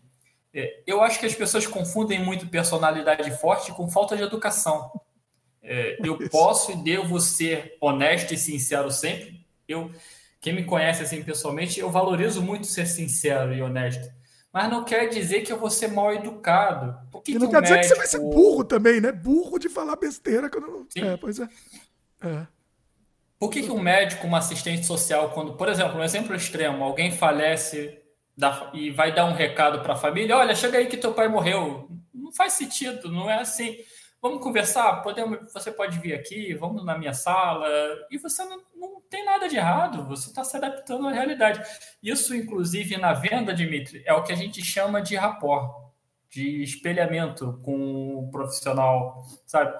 Quando você conversa ou vai persuadir alguém, o processo de persuasão, o rapport é muito importante. O que é o rapport? É o, é o espelhamento com o outro. É você se colocar na condição e na realidade do outro. Alguns exemplos, se puder dar. Não sei se eu estou demorando muito. Não, tô adorando, tô adorando. Alguns exemplos práticos assim do que é rapport. Quando eu vou atender um cliente que fala rápido, eu não posso falar pausadamente, eu vou falar dentro da realidade dele, para que ele se sinta confortável com a minha pessoa. Se ele fala coloquial, fala muito certinho, eu vou falar próximo disso. Se ele fala cheio de gíria, eu vou entrar dentro do linguajar dele. É claro que, por exemplo, eu não vou me colocar sempre na mesma condição. Se ele começa a falar palavrão, eu não posso falar palavrão porque eu sou a referência da conversa. Hum. Mas eu vou me espelhar a ele. Eu vou, por exemplo, citar o nome da pessoa algumas vezes. Você jamais deve conversar com uma pessoa sem saber. Se você é ruim de lembrar o nome, está conversando com alguém e quer persuadir a pessoa, anota. Porque é comprovado que a coisa que o ser humano mais gosta de escutar na vida é o próprio nome. Então, claro, você vai ficar assim, Dimitri, Dimitri, Dimitri, Dimitri. Não, mas tenta encaixar naturalmente para que você fale o máximo de vezes possível o nome da, da outra pessoa. É... Vai chegar um momento em que esse espelhamento, esse rapport está tão grande com o outro, que, por exemplo, é natural quando numa conversa presencial, por exemplo, se eu digo assim, é sim, ou eu faço um afirmativo assim com a cabeça, não. O Dimitri, por coincidência, acabou de concordar com sim aqui, mas eu falei não. Sabe? Ah. O espelhamento é tanto que a outra pessoa passa a concordar, tem uma concordância grande com você. Entendi. Isso é o rapport. Olha, a pessoa já tá. Como escreve isso? Essa palavra eu não conhecia. R-A-P-O-R-T. R-A-P-P-O-R-T. É uma, a origem é francesa o nome. Tá. Eu tô até colocando aqui na, na descrição, aqui na, no timecode para facilitar também, pessoal. Nossa, eu não conhecia isso, hein? Dá mais algumas dicas do, do rapport aí, mas o, dá uma, conta aí, porque eu achei muito interessante isso. Tem de várias formas, por exemplo, o processo de abordagem de um cliente ou de qualquer fase de persuasão, você precisa questionar muito as informações do cliente. É, como eu disse lá no começo, o bom vendedor, o bom negociador, ele é um bom perguntador. Ele pergunta muito para que ele tenha o máximo de informações possíveis do outro, para que ele assim possa usar isso como rapport. Tanto que hoje existe uma função no mercado que se chama SDR. É, principalmente na tecnologia, é uma função muito disputada, tem, a demanda é muito grande por esse profissional. E que, qual é o papel desse profissional no, na parte comercial? Ele, a proposta dele para o cliente não é vender. Ele só entra ali para capturar todas as informações por ligação, WhatsApp, e-mail, e para agendar uma reunião aí sim com o que se chama hoje de o closer, executivo de vendas, é, que vai aí sim fechar a negociação, mas a, baseado em todas as informações que esse SDR, esse pré-vendedor, digamos assim, capturou para ele. Então, o que, que esse pré-vendedor fez? Ele basicamente criou um rapport para o vendedor, porque ele entra na negociação já sabendo gostos, preferências, é, coisas, é, personalidade do cliente. Como, por exemplo, quando eu falo com o cliente, eu tento encontrar com ele algo que, digamos, faça sentido para ele quanto para mim um exemplo, eu e o Dimitri, a gente tem muitas coincidências em questão de gosto de criar, de criar conteúdo. Então, assim, se eu fosse abordar hoje o Dimitri, eu partiria desse ponto, tá? porque eu já sei que ele gosta, eu já sei que o Dimitri gosta de criar conteúdo, mas tem que ser uma particularidade que realmente seja verdadeira, porque se você não entende do assunto, aí você perde credibilidade. Você é. precisa entender do que o outro está falando, mesmo que superficialmente, sabe? Então, se o Dimitri gosta de conteúdo, se eu não te conhecesse o Dimitri anteriormente, eu não tivesse falado com ele, provavelmente eu abordaria a partir do conteúdo. Entendi. Você perguntaria, você começaria a perguntar sobre o conteúdo e vai e estendendo isso. O do gosto. Provavelmente enfim. eu falaria. Dimitri, eu acho que a gente falou sobre conteúdo quando a gente conversou as primeiras vezes. É. Aí vai acho, levando. Acho... Ah. E aí, a partir daí, é um ponto de partida em comum. É você tem interesse, eu tenho interesse, e aí a conversa flui, fica fácil. Você está dizendo para a primeira abordagem, assim, você chega a algum, algum gatilho, assim, vamos dizer, de, de abordagem inicial, né? Sim, algum gatilho, sempre com perguntas, sempre começa com, com perguntas, e perguntas abertas sempre. O que é uma pergunta aberta e uma pergunta fechada? Pergunta fechada é quando o cliente só tem a possibilidade do sim ou não. Isso é uma pergunta fechada, que é tudo que quem quer persuadir alguém, quer fazer uma venda, não pode fazer. Eu não posso fazer uma pergunta em que eu dê a chance do Dimitri falar não. Não faz sentido, porque eu quero levar ele para o sim. Se eu quero te levar para o sim e eu vejo, tenho convicção que você ainda não está pronto para o sim, se eu perguntar para você, você compra agora? A, a tendência o cliente é dizer não. Então, por exemplo, uma pergunta aberta, simples. Quando eu apresentei o produto, ao invés de eu falar, você vai comprar hoje?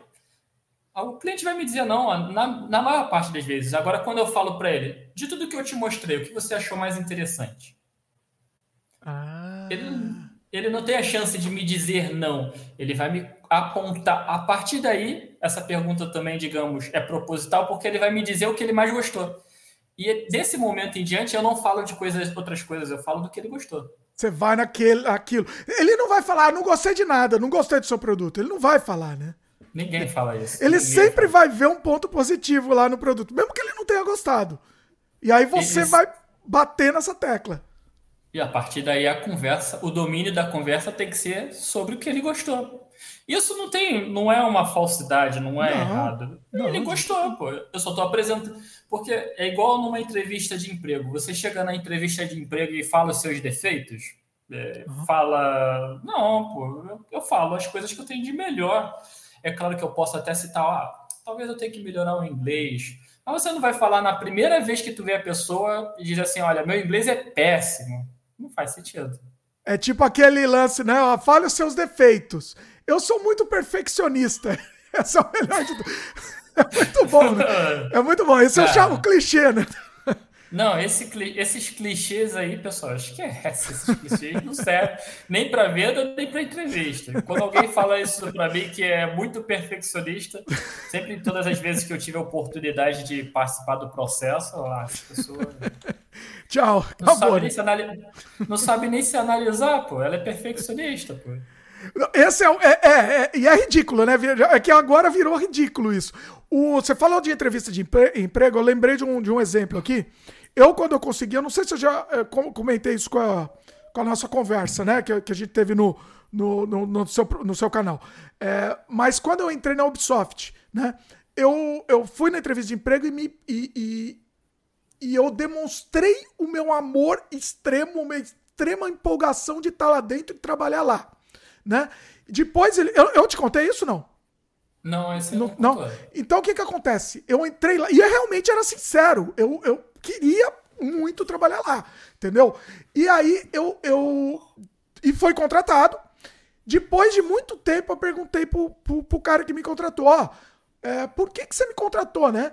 Ele falou: Ó, tinha gente que tinha até conhecimento técnico maior que o seu na entrevista que fez a entrevista. Conhecimento técnico. Só que o que fez a gente contratar você foi que você demonstrou o seu amor, a sua empolgação. Você mostrou que você queria trabalhar aqui. Então, assim, é, é um, bom, um bom exemplo, né? Isso, isso na verdade até o pessoal, muita gente chama de brilho no olho, né? O olhar de área, digamos assim. Por mais que outro tivesse um conhecimento técnico maior, mas isso é importante até num processo de entrevista. Assim, eu já claro, fiz muita entrevista para ser contratado, como também já entrevistei muitas pessoas. Eu digo que um ponto que sempre faz sentido assim para quem está do lado da contratação, né, de contratar, é quando você olha para a pessoa e, olha, e ela demonstra muita vontade de fazer aquilo, sabe? Porque tem muita gente competente, mas que ou não consegue transparecer isso, não consegue demonstrar, ou não se vende bem.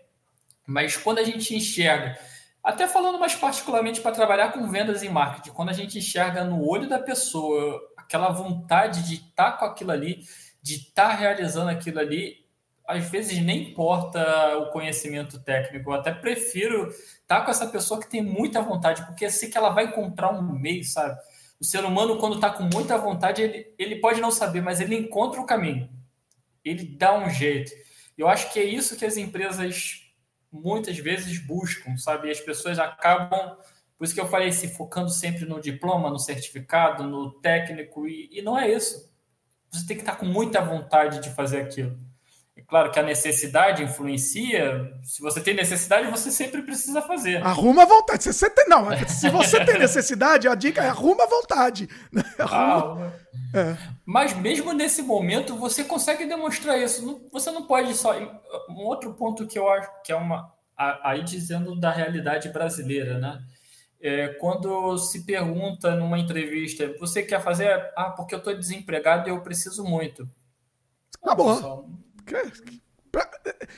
É, uma coisa interessante é a gente se projetar no, no papel do outro, né? Se, isso, se alguém falar isso para você, você vai achar o quê? Né? Você, você que tá falando isso, né? Na verdade, Dimitri, você falou uma coisa perfeita, que é uma, uma realidade assim dentro do vendedor. É uma estratégia de venda, inclusive, da persuasão. Que não, não basta você entender o que você fala. Você tem que entender o que o outro vai entender do que você fala, sabe? É. Porque essa é que é a parte importante. Se você vende, se você. Eu, por curiosidade, eu estou tentando criar um conteúdo. Eu não acompanho muito Big Brother, não. Não, não é a minha praia, digamos assim. Mas, assim, minha esposa gosta, acompanhando. Outro dia eu estava editando uns vídeos, ela do meu lado acompanhando. Aí eu vi alguém num, numa dinâmica lá falando assim: olha eu falei isso e é isso que eu, que eu entendo e acredito, mas a forma como você vai entender aí é uma questão sua.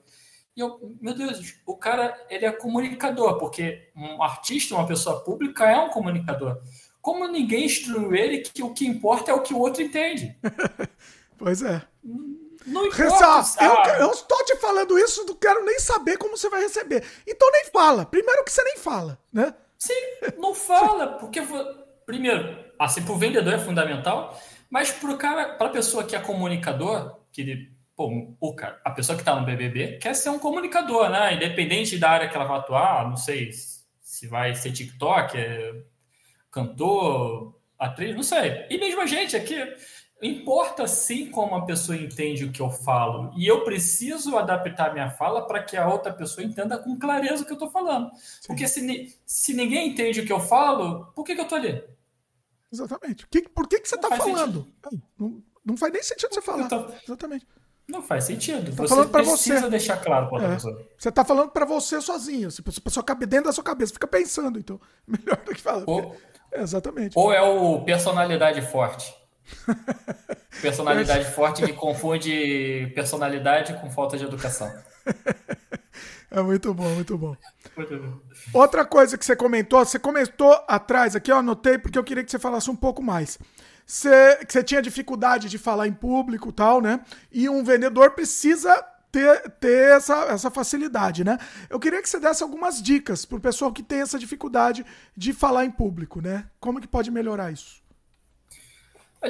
Algumas questões são importantes. Tecnicamente falando, você precisa ter domínio daquilo que você vai falar, sabe? Tudo que eu tenho domínio do. Quando eu digo domínio, não 100%, porque é uma coisa que eu sou muito contra é o guru perfeito, sabe? Os influenciadores digitais que são perfeitos, não erram.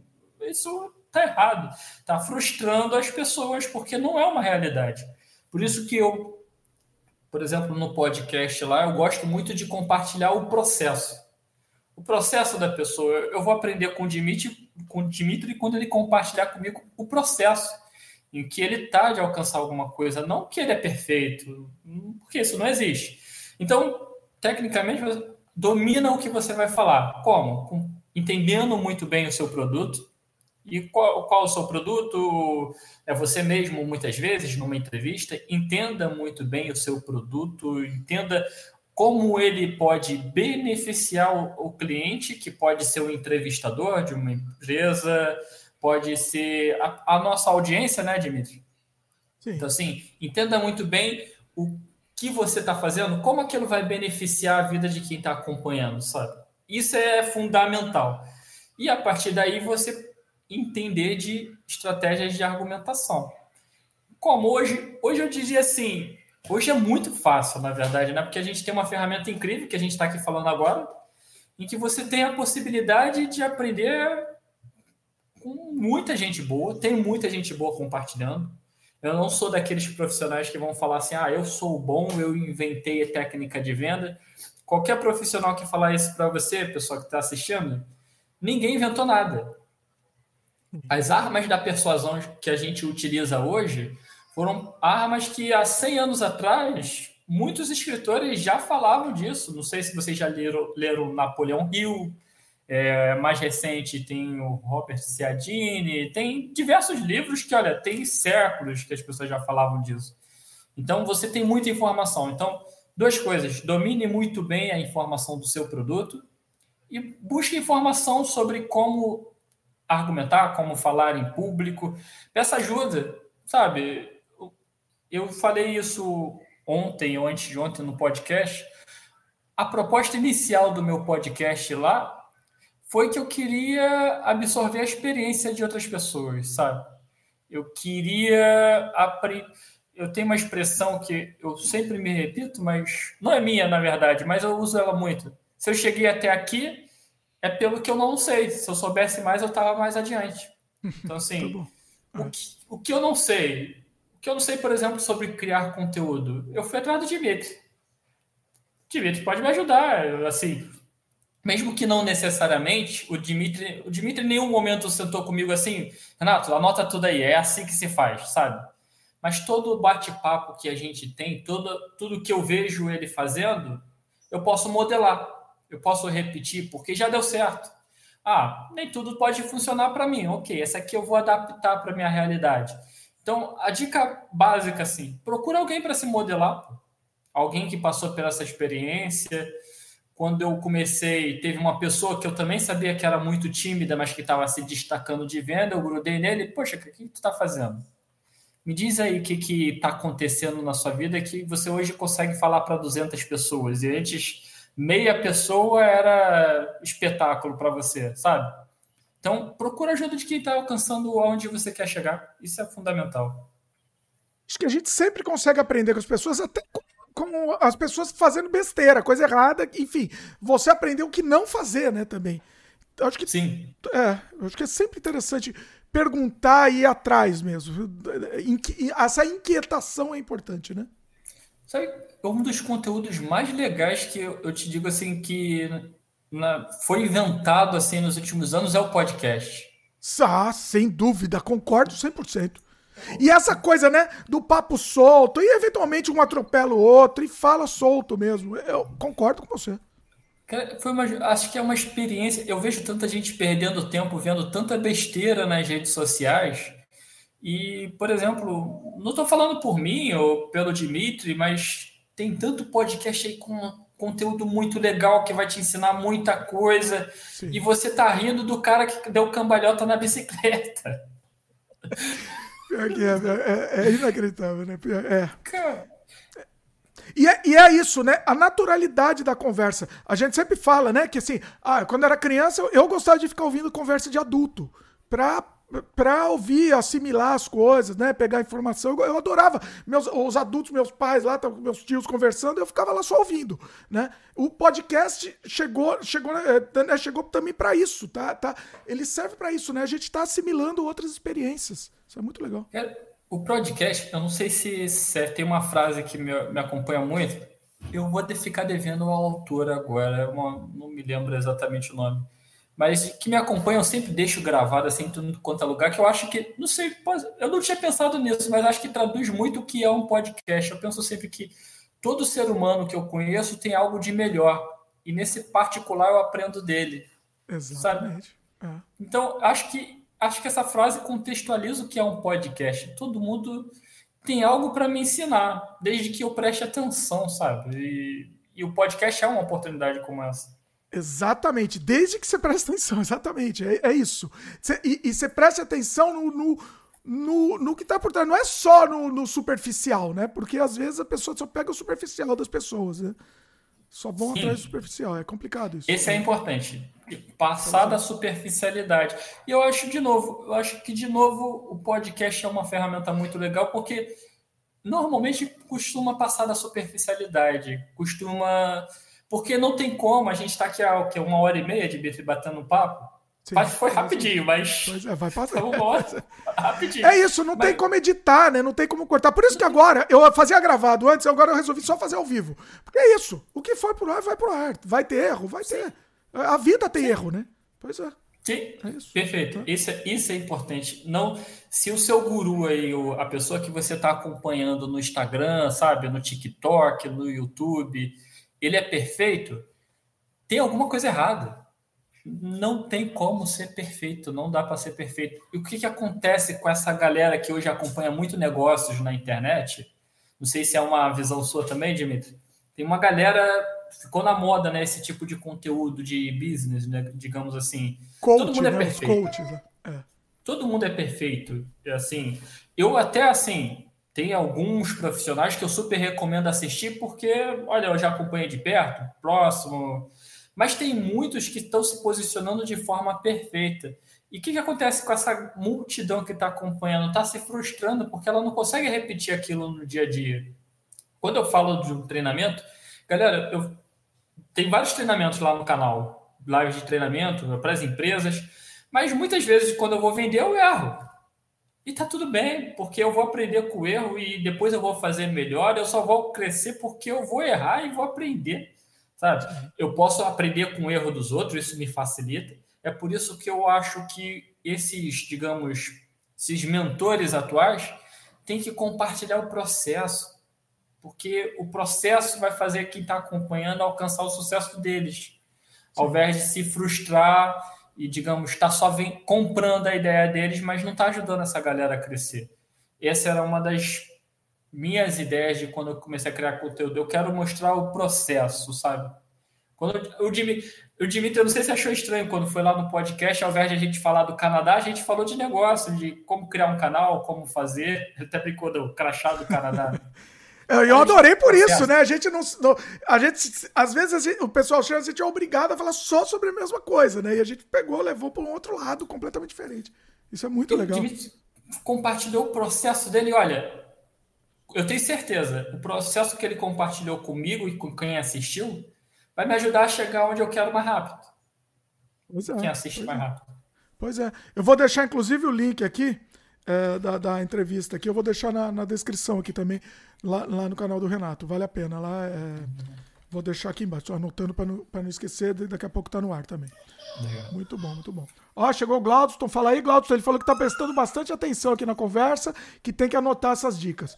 Ó, ó Pô, é, é, hoje, hoje tá sendo uma aula aqui, tá, tá incrível. Não, não é brincadeira não, Renato, tá incrível esse papo aqui, tá, tá muito incrível.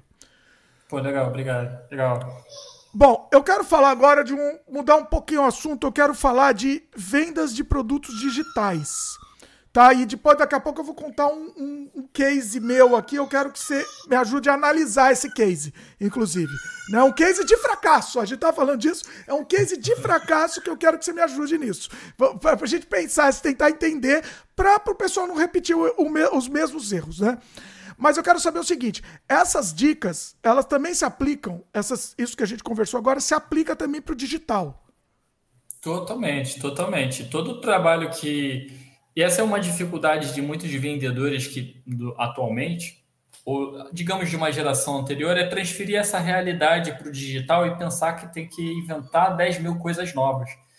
Não é verdade. Tudo que, todas as estratégias de vendas que muitos profissionais do digital usam hoje era o que se há 20, 30 anos usava, só que, digamos, analogicamente, ligando, mandando uma carta presencialmente. A copy, a, que é a carta de vendas, né, nada mais é do que o discurso do vendedor, que ele fazia por telefone. E, claro, a internet, o digital, está ajudando a maximizar isso. Né? O que ajuda é fazer o que levaria talvez um ano, fazer às vezes em uma semana, em um dia. Pois é. Então, assim, isto posto, deixa eu contar o meu case aqui. Case de fracasso. pra gente que bom, entender. fracasso sempre é bom. fracasso é sempre bom. E aí, pra gente entender o que aconteceu, né? Assim, tentar discutir em cima disso. Acho que vai ser interessante, porque vai dar pra gente, vai, vai dar margem aqui pra, pra uma discussão interessante. Bom, Posso, alguns... pode contar uma história, Dimitri? Pode contar, manda aí. Só pra não ficar estranho do porquê fracasso sempre é bom. Explicar, um né? Assim, é, ah. Um dos primeiros mentores que ele que me, digamos assim, começou a me trazer, me trouxe para vendas, digamos assim, mas não para porque o meu pai me trouxe me, me trouxe para venda lá, mas era como eu disse, aquela venda porque vendia, não porque eu sabia. O primeiro que me mostrou, assim, o, Luiz, o nome dele, é, que me mostrou que vender era mais do que só querer, tinha habilidade também. Ele conta uma história sempre assim, que ele vendia um produto de 10 mil reais, algo assim, e ele tomava ali 100 não, 200, 200 não, e que cada não que ele leva, ele comemora. Ele, não, yes! Não, não, bom, não. Porque quando ele levava um sim, que um produto de 10 mil reais, cada não custou para ele quanto que é? Cada não, se ele levou 100 não, cada não custava ali 100 reais. 100, 100 reais? 10... 100 reais, 100 reais, é. 100 reais. Então, ele comemorava porque cada vez que ele leva um não, ele sabia que ele estava ganhando 100 reais. O não é da vida. Você vai ter sempre o não. Então, assim, por isso que cada fracasso eu já fracassei muitas vezes e outras deu mais certo. O que importa é que eu sei que o não me ajudou a aprender e vai me levar a ter um resultado que eu quero, espero. Eu sempre tive problema com o não, Renato. Sempre tive problema. Depois eu aprendi a lidar com isso. E, inclusive, em âmbitos pessoais, inclusive. Vou, vou dar exemplo aqui. Por exemplo, adolescente lá para chegar lá para chavecar a menina lá. Eu, não, eu, não, eu nunca consegui chegar para chavecar ela porque eu não, não queria receber o não. Eu não estava preparado para receber o não. Tanto é que eu, sei lá, eu esperava a menina vir falar comigo. Se ela não viesse falar, acabou. Não, não, não, não ia rolar nada. Entendeu? E, e isso daí era uma burrice tão grande burrice, não tem outra palavra. que é, Mas eu não estava preparado psicologicamente para receber esse não. Entendeu? E isso daí a gente pode levar para tudo. Eu, eu, eu, contei a história pessoal, mas é para qualquer coisa, né? Funciona, né? Sim, sim. O não é, olha, o não é difícil sempre levar de qualquer forma. Mas o importante é, assim, na venda, falando especificamente, é você entender que o cliente está dando não para ele, para a vida dele, não para você. Então, você leva para o pessoal. Você leva, é por isso que eu contei a história da, menina, porque assim, você leva para o pessoal. Não, é comigo, é, é eu tô, entendeu? E é isso que você falou. É para ele. para mim, ele, ou pra, sei lá, pra menino, enfim, pra quem quiser. É, é, não, no, no, caso, é, um, é, é isso. É isso. Sim. Fala mais um pouco e, disso, que eu gostei. Eu gostei disso. O, o, bom, assim, tem uma. Não sei se é uma frase, acho que é uma frase. Eu sou cheio das frases, mas eu não lembro os autores às vezes. é a vida. É a vida. O, o bom da vida tá sempre depois do não, né? Tá sempre depois do não. Então Olha, o não é difícil, é uma coisa que a gente tem que. Eu vou ser sincero, a gente tem que sempre trabalhar o tempo todo. Eu faço vendas há uns mais de 10 anos, mas ainda não é. Ah, não, pô, é claro que nunca é legal levar o um não. Mas a gente pode trabalhar o um não e. É, tem uma outra expressão: se der medo, vai com medo mesmo. pode dar medo, mas vai com medo. tá vai com medo mesmo, porque o bom tá depois do não, então vai com medo mesmo. Mas hoje em dia, sinceramente, eu, eu, eu cheguei a um ponto que eu absolutamente eu não ligo absolutamente pro não. Recebo não, mas é a mesma coisa que qualquer segunda-feira, não tô nem aí, entendeu? É, é eu acho que é, é, é o, mudar a mentalidade mesmo, né? Acho que é isso. Olha, tá vendo? Isso é uma coisa que eu diria que eu ainda preciso trabalhar mais, sabe? ah, você ainda, se eu não, você ainda fica frustrado. Hein? Olha. Eu preciso ainda um projeto quando não dá certo, quando não acontece. Ainda mais assim, quando a gente passa a, digamos, administrar as ideias, gerenciar projetos, é. a gente passa a ser muito controlador. E quando algo não acontece da forma que você espera, nossa, isso frustra ainda. Mas estou trabalhando, estou trabalhando, tá vendo? Sempre chega lá, chega lá. Posso te garantir que eu cheguei nesse ponto aqui, nem, nem para projeto, para nada. Eu não me frustro para nada, assim. Não, não, beleza, vamos para próximo. Se a fila anda, vamos lá. Para tudo, né? Assim, eu tô, sinceramente. É, não sei se eu também estou sendo otimista demais, mas eu acho que sim. Eu tô, porque eu estou imaginando assim, eu não chega um ponto que você não liga mais para isso. O Glaudston comentou, inclusive, em relação ao tema. É, eu ainda estou aprendendo a lidar com o não, mas desde o final do ano passado eu já tenho venho tendo uma reação melhor com os nãos. É a vida. Vamos, é, é difícil mesmo. É difícil. É difícil, mas... é difícil, não é, não é fácil, não é fácil. Mas o, o Dimitri tem razão num ponto. Todo mundo, pelo menos todo mundo que eu conheço, assim, e que tem sucesso, independente do tamanho, essas pessoas estão mais acostumadas a não se frustrarem com não, a dar o próximo passo e do que a, a maioria das pessoas. Eu, isso eu tenho reparado, eu, eu gosto muito de juntar características das pessoas, assim. Uma boa característica que eu quero muito trazer para mim é não frustrar com o não, ou com o não resultado, sabe? Isso eu tenho visto em pessoas que eu admiro e é um ponto importante que eu tenho muito a melhorar, acho que todo mundo. É, não, é, é, é para melhorar, inclusive, para você, né? É, é, é uma coisa para você, para você se sentir melhor com isso, né? É. Mas sim, eu acho que é uma questão sim. de tempo, acho que é uma questão até de, de, de idade. Quanto mais velho, vai, vai, vai ligando menos para isso, sinceramente, assim. Não é, não é papo de, de pa, pa, papinho, não é, é isso. Acho que você vai percebendo que é perda de tempo. Entendeu? Se se frustrar com não, é melhor você pensa no sim, pensa no que vem pela frente. Não foi, não foi. Vamos para o próximo. Vamos afilando, né? Pois é. Isso, isso, apesar de assim, eu tenho 33 anos, mas eu reparo que hoje certas coisas com certeza me incomodam muito menos do que quando eu tinha 20. Isso aí, aí, sem dúvida, eu acho que a idade. Tem coisas que só com a idade mesmo. Meu pai falava muito sobre experiência de vida, eu brincava, usava muito com ele, ele vice-versa. Não, sabe o que, que é isso, meu filho? Experiência de vida. O pior que é verdade. É mas é, é verdade. É que ele não esteja assistindo. Não, ele assiste, mas que ele não esteja assistindo agora. Senão ele amanhã vai me dizer: tá falando? Falei para você experiência falei. de vida? Pois é. Agora, a gente tava falando do não. Então vamos lá. Vou contar meu, meu caso de fracasso aqui. E um não aí que eu recebi, uma, um fracasso retumbante. Eu, eu é, desprendi muito tempo de trabalho nesse projeto e assim, retumbante o fracasso, não só eu quanto meus sócios, né? Então vamos lá, vou contar a história, vamos, vamos ver o que você acha disso e como que a gente pode discutir em cima disso, tá? É, há alguns anos a gente criou um projeto chamado Canadá Virtual.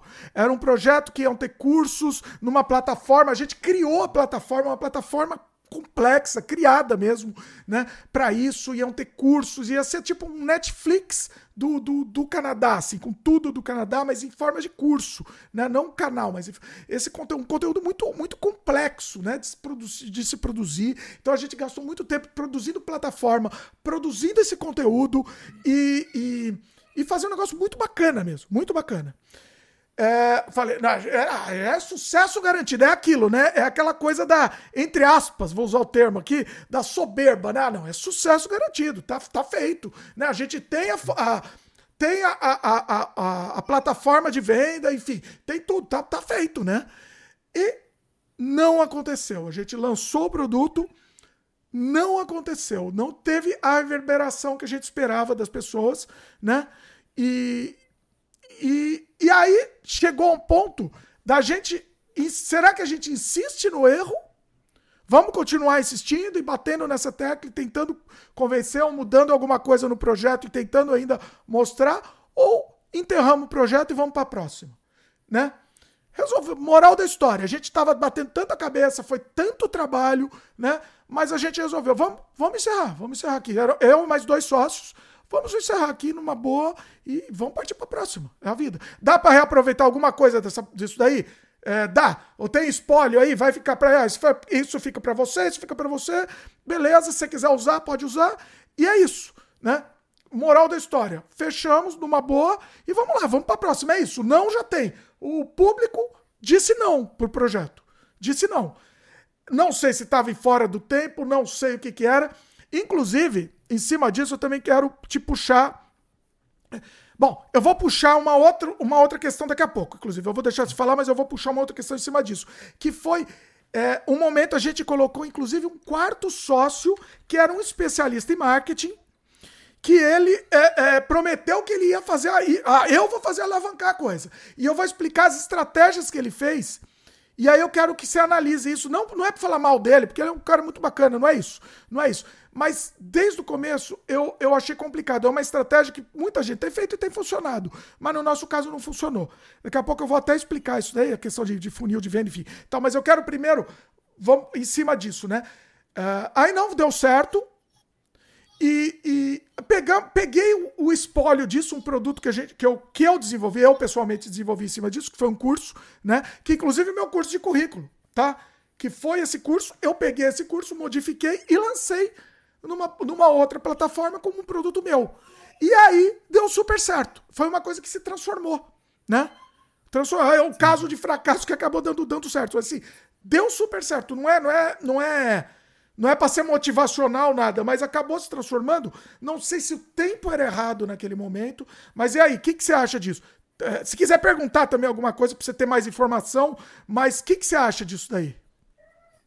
É, é, porque, assim, tem certas coisas que eu vejo, é aquilo que eu sempre falo, que olha, tem muitos gurus que ele daria assim, foi isso, Dimitri. Eu acho que isso é que é o péssimo. Tem vários. É. Não tem o certo. Tem vários né? meandros, tem vários atenuantes. Por exemplo, muitas vezes, e eu já passei por isso, eu tinha uma coisa que eu gostava muito, sabe? E eu queria que as outras pessoas gostassem tanto daquilo quanto eu gostava. Só que aí, lembrando de novo, vender, e tudo é vender, né? O que vocês estavam fazendo era vender uma ideia, compartilhar uma ideia. Sim. Tem sempre assim, o que o outro está achando dessa minha ideia, sabe? Nem sempre por maior prazer que eu tenha no que eu realize, se isso não dá resultado, é igual, por exemplo, eu tenho muito conhecimento. Se não me gera resultado, né, eu não tenho conhecimento. Sim. Não, não, não me é útil. Ou como, por exemplo, aí também entra a questão de definição que você falou das estratégias de marketing. Eu tenho uma visão polêmica sobre isso, assim, por ter atuado muito aqui no Brasil com estagiários saindo ali de faculdades de marketing tenho muitos amigos profissionais de marketing formados. Eu não tenho formação de marketing, formado em marketing muito bons, mas eu acho que hoje a, a faculdade de marketing talvez não está tão caminhando tão junto com o mercado. Eu vejo muitos profissionais que se fizeram, entre aspas, sozinho no mercado, criadores de conteúdo, que têm uma, um conhecimento muito maior do que está acontecendo no mundo hoje, para colocar estratégia adequada para algum produto do que muitos profissionais que, olha, tem formação, MBA, nunca contra a educação, eu sou sempre a favor da educação. Só que eu acho que existem algumas coisas que precisam ser atualizadas com o digital. Com certeza, por exemplo, um exemplo assim, não puxando a sardinha, mas o Dimitri tem muito mais conhecimento do que é criar conteúdo para o digital do que muitos profissionais, pelo menos pela minha experiência aqui no Brasil, pelo que eu vejo os profissionais se formarem aqui no Brasil. Entendi. Ah, e o que que acontece? Eu falei desse profissional, porque o que que aconteceu? Ele veio com aquela cartilha que tem, e a gente sabe que dá certo para muita gente, né? Sei lá, ah, vamos fazer. É, é, você deve até imaginar qual que é a cartilha, né? Você tem um produto, um curso digital, tal, você imagina qual é a cartilha. Vamos fazer um webinar gratuito. Esse webinar vai oferecer um funil, funil de venda, vai, vai, vai. Vamos pegar esses contatos, blá blá blá. É, é, aquele, aquela coisa, né? E ah, tá, vamos dar desconto pro pessoal desse, de, desse curso. E, e é legal. Na teoria, tá ótimo, entendeu? Mas assim mesmo se, seguindo exatamente a cartilha que ele falou, tá?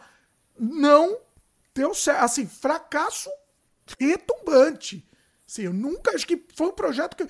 E, em termos de tempo de trabalho e retorno, foi o, o projeto que eu mais é, não tive retorno na vida. Entendeu?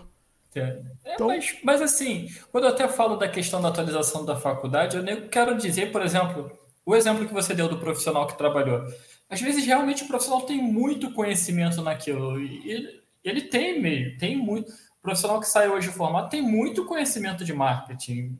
A questão é que aquilo não está adaptado à nova realidade, talvez, ou novos cenários, ou cenários diferentes. A cartilha está tão amarrada, sabe? Está tão fechada que o que é o principal que deveria ser do profissional de marketing, que muitas vezes é a criatividade, acaba saindo, porque a cartilha está amarrada, então muita gente, infelizmente, está fracassando com o errado ao invés de tentar uma coisa nova, diferente, uma estratégia diferente. Porque, por exemplo, eu não sei em que época era exatamente, mas se você tem um conteúdo como o que você já tem, a visibilidade, eu não sei qual era os sócios, mas você já tem uma visibilidade. Tem várias estratégias que poderiam ser feitas diferentes, não é? É difícil até dizer exatamente. É. Eu não tô nem falando mal, fique claro que eu não tô nem falando mal dele, adoro ele, muito, muito gente boa tal, mas infelizmente não deu certo. E ele reconheceu também. Ele reconheceu. É, felizmente não, não deu certo. E todo mundo reconheceu, assim, numa, numa, foi numa boa, não teve briga, não teve nada. Mas é, foi uma coisa que eu levei para mim. Essa é uma história que eu levei para mim. Foi muito tempo desprendido de trabalho e a esperança do, do negócio dar certo era muito grande, né? E, e infelizmente é, foi isso. É. Assim, uma expressão, o, o exemplo, o rapaz que eu citei, o Luiz, ele outro dia me falou uma expressão assim interessante. Eu sei que é difícil às vezes olhar para ela e, e, acreditar, mas ele falou assim uma coisa: a gente nunca perde, a gente ou lucra ou aprende. Então assim, Exatamente. É difícil, eu sei, às vezes na hora é difícil, mas eu acho que é a perfeita frase. A gente nunca perdeu, eu nunca perdi. Ou eu não, ou eu ganhei dinheiro, ou eu aprendi para fazer melhor numa próxima vez, quem sabe. O que eu até entendo, tem gente que, por exemplo, está desesperada, que precisa de dinheiro, é diferente, né? No momento que você tem um, um, um certo respaldo, você não, não, não, não tá no desespero daquilo. Não deu certo, vamos pro próximo, beleza. Não perdi, não perdi, exatamente, não perdi nada, aprendi. Agora, a gente entende que existe caso que a pessoa está desesperada, precisando de dinheiro.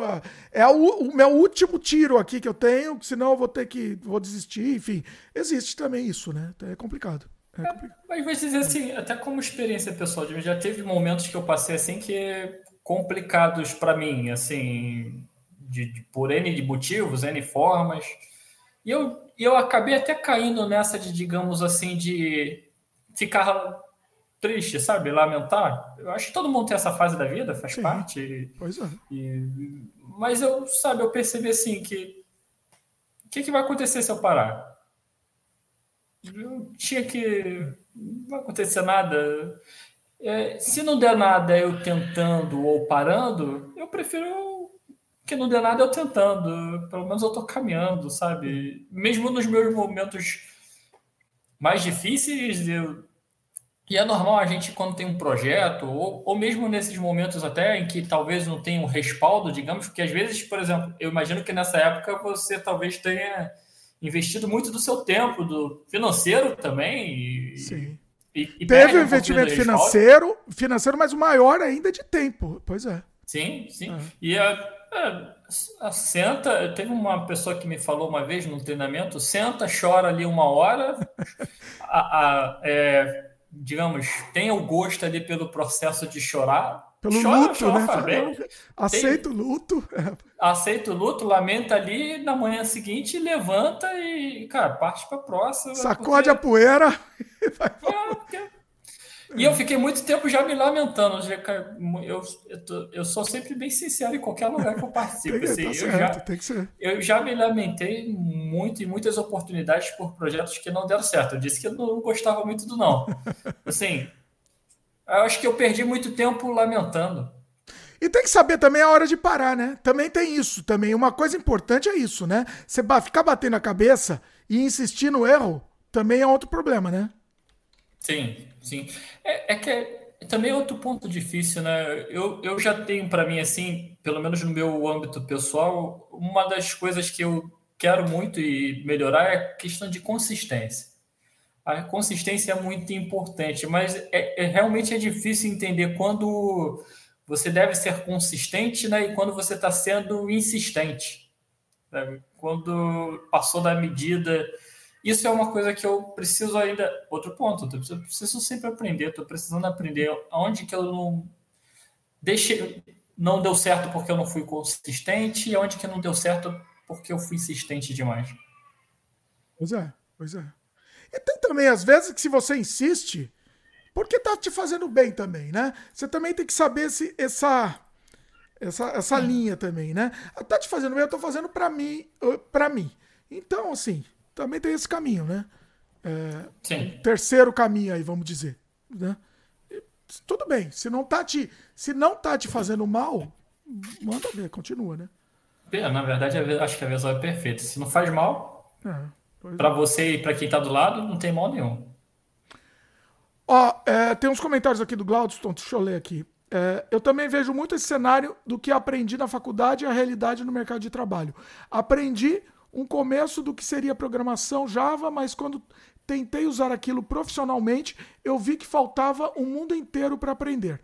Isso me deixou bem triste com o curso que aprendi, mas vejo que não foi o meu caso, o meu curso.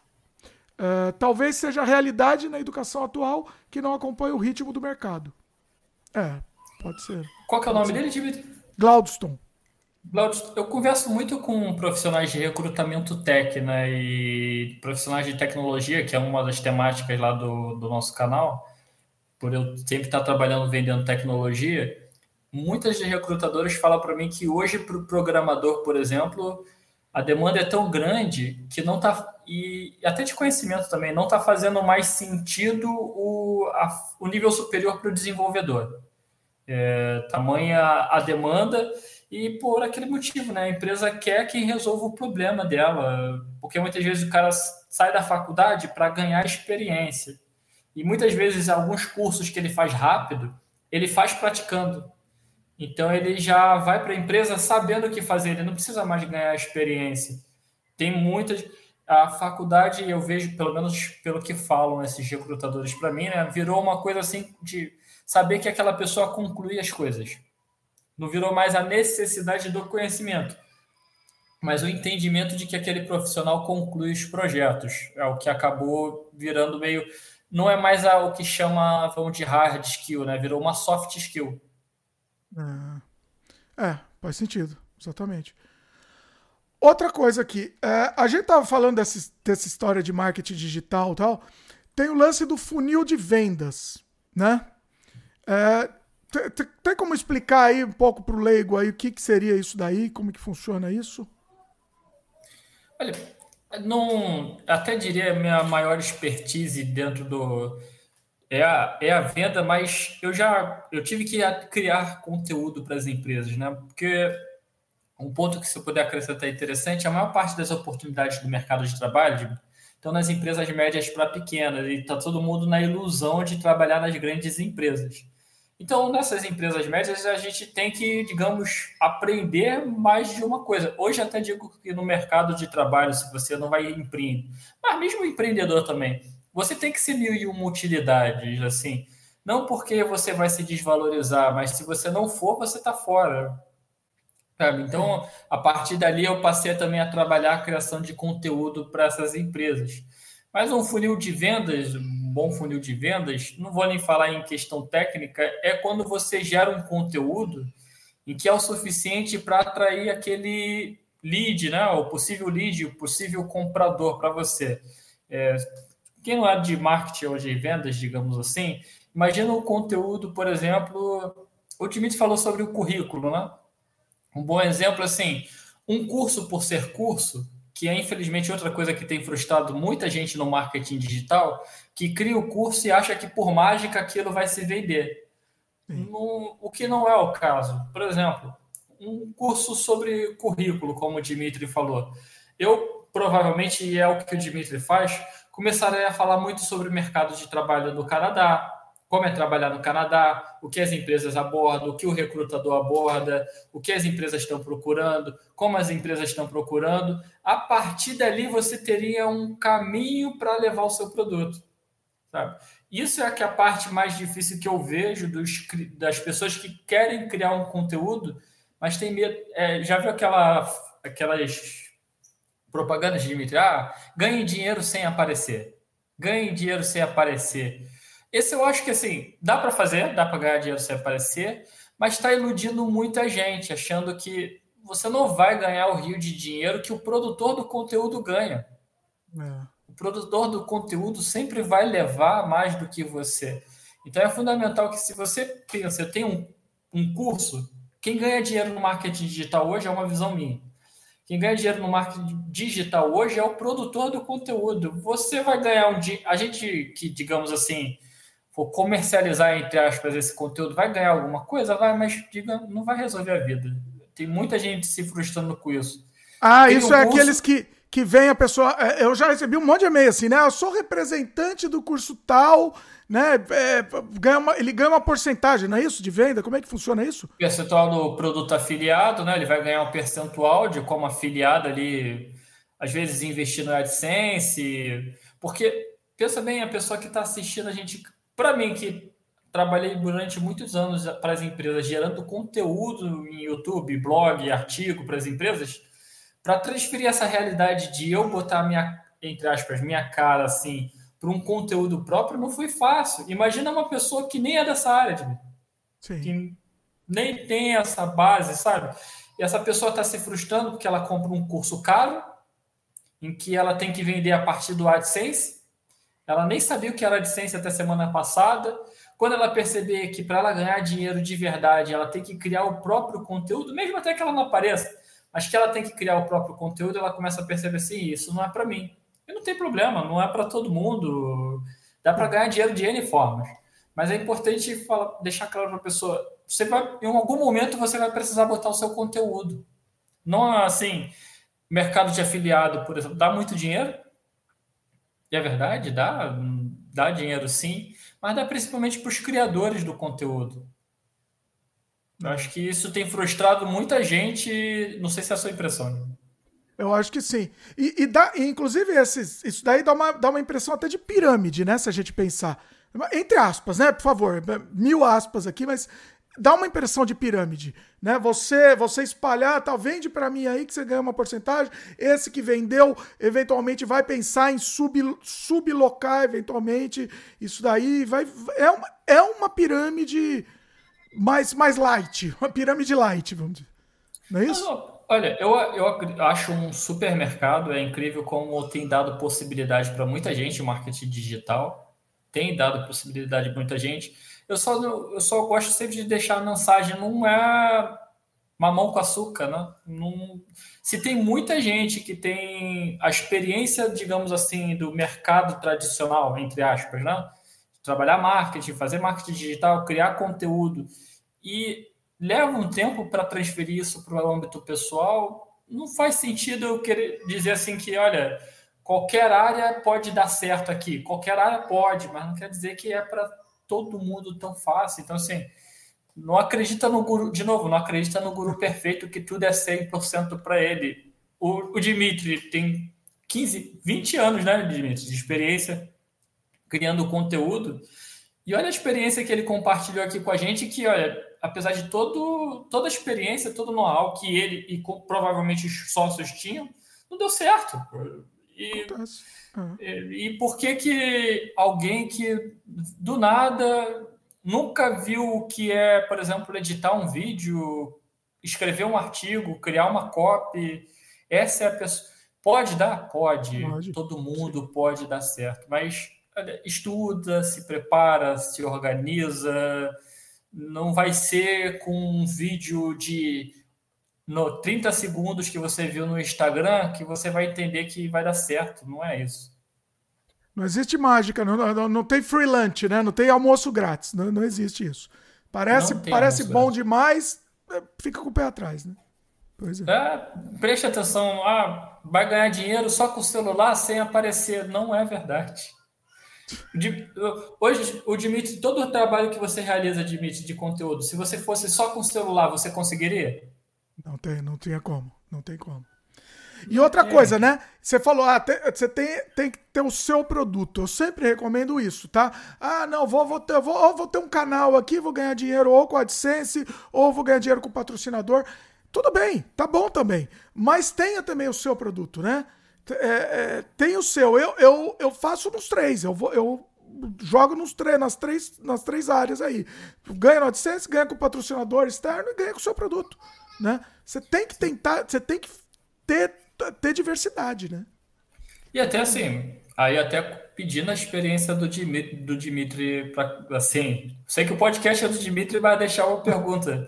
Eu tenho a opinião de que o ideal é primeiro você ter a atração, ter o conteúdo relevante para as pessoas, para aí sim você criar um produto, porque se ninguém te vê, você vai ter um trabalho para criar um produto que ninguém vai ver. O que, que você diria, Dimitri? Sim, sem dúvida nenhuma. E, e, e é importante você oferecer valor gratuitamente também. Né? Você tem o seu produto que, que a venda, mas você tem que oferecer gratuito também, né? Eu vou dar um exemplo, o meu próprio jogo aqui, esse, o, o, meu jogo Surrealidade, né? Eu, é, se ele não tivesse tido uma, uma sobrevida, uma ressuscitado, né? Por causa de um outro canal lá grande que fez, ressuscitou, ganhou um monte de, de fã do jogo que ninguém sabia da existência dele. Não adiantava eu, eu, relançar agora ele, porque ninguém ia nem querer saber, porque ninguém sabia. Eu acho que a gente até comentou já hoje aqui, né? Não adianta, ninguém ia saber do produto. Eu, tava, eu estaria vendendo um produto que ninguém nem, nem estaria interessado. Eu estaria vendendo futebol para os Estados Unidos. O Ronaldinho para os Estados Unidos, é isso. Né? Sim. Que, é, é, isso. Então, assim, o seu, a pessoa tem que saber do seu produto também. Uh, acho que eu de, de, desviei da sua pergunta, inclusive. Por isso que eu, é, a questão de primeiro criar criar o engajamento, né? criar o conteúdo, para aí sim você criar um sim. produto.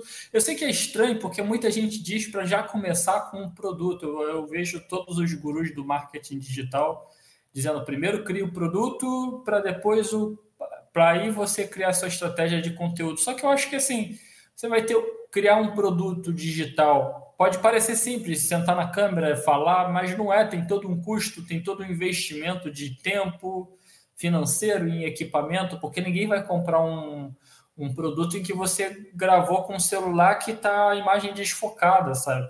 Então, primeiro, minha visão, e que bom que o criador de conteúdo com mais experiência está compartilhando isso, acho que cria engajamento, cria a demanda, deixa as cria a demanda, sabe? Deixa as pessoas te verem para aí você investir o tempo em criar um produto. Porque, assim, não, não, não sou nem contra você criar o produto antes, só que tem a ciência que não vai vender. Tem a ciência, beleza, você tem lá um produto já pronto, quer ter? Tenha, mas não vai vender, não vai vender. Se você não tiver engajamento, não adianta, né? Sim. Então, assim... Ou se, prioridade. Se tem a né? capacidade de investir também, né? Se a Sim. pessoa tá, tá com a capacidade de investir, ok, legal, beleza, Sim. show de bola. Investe antes no produto. Mas como normalmente a, a grande massa aí que está assistindo vídeos de marketing digital na internet normalmente não tem essa capacidade de investimento, você primeiro tem que ser visto. As pessoas têm que te reconhecer como autoridade daquilo que você está falando, entender que você tem capacidade, que realmente você pode ajudar, como o Dimitri falou, ajuda de graça no começo, para aí sim você começar a falar de algum produto. Hoje, você, se tiver alguém assistindo, quem está assistindo ao vivo, ou vai assistir daqui a um tempo, se você que está assistindo, ninguém te reconhece como autoridade no que você quer vender, não faz sentido. Eu não compro, por exemplo, não vou falar é, comprar um. falar de Alcorão com o Papa. O Papa não fala de Alcorão, não sei, ou vice-versa. Vendeu o Alcorão pro Papa, né? É, faz sentido. Eu, eu, eu, eu, vou, quando eu falar com o Papa, eu quero falar da Igreja Católica. Quando eu falar com, sei lá, com um bispo evangélico, eu vou falar da Igreja Evangélica, eu não vou falar de, do judaísmo. Não faz sentido, não é a expertise dele. Porque ah, imagina o Papa falando para mim assim: compra o Alcorão. Por que, Papa? Como assim? Você passa a vida inteira falando de Bíblia, Cristo, agora quer falar de muçulmano? Não faz sentido, sabe? Então, assim, cria autoridade sobre o que você está fazendo primeiro, para aí sim você começar a divulgar o produto. Senão você, às vezes, queima um produto antes da largada. Foi o que a gente fez. É, bom, não sei se a gente fez, porque eu achei que tinha uma. Eu achei que ia ter um respaldo lá no nosso produto, mas acabou não rolando. Queimou. É, depois eu consegui uma, uma sobrevida que deu muito certo, tá? Deu muito certo a sobrevida, mas aí eu transformei ele em outro produto, né? Mas é isso também, né? Você saber adaptar, né? Não deu certo um, mas a experiência que você teve naquela que não deu certo, você vai, vai fazer dar certo Sim. na próxima, né? Foi mais ou menos Sim. isso que aconteceu também. Se não tivesse acontecido, Sim. eu não teria o menor problema em falar também. Falar, ah, tentei de novo e não deu certo de novo. É a vida. Tem, tem que... É, se a gente olhar, tem várias tentativas que não deram certo, né? Sim. Faz parte. É a vida. Pois é. O Glaudston comentou aqui. É, também já tentei o marketing digital, mas infelizmente o grupo que estava comigo sequer seguia os cursos que a gente comprava e se questionava o motivo de não estarmos conseguindo. Tem gente que compra curso e não faz, né? Tem, isso também é um negócio. Sim, sim, é, isso é importante, mas eu acho que é aquilo que falou, é assim, a questão da autoridade, né? Começou a vender uma ideia, porque normalmente quem faz marketing digital vai vender curso de marketing digital como você vende um curso de marketing digital que você não tem retorno, não tem resultado, sabe? Não consegue apresentar nada. Não, é meio incoerente, por isso que eu falo assim, cria autoridade primeiro, seja visto, seja lembrado. É o que eu faria, digamos assim. Sim. É, vou dar um exemplo. No meu curso de currículo, por que, que eu fiz o currículo? Por que, que eu tenho condições de fazer um curso de currículo, né? Eu primeiro expliquei o porquê que eu tinha condições disso, né?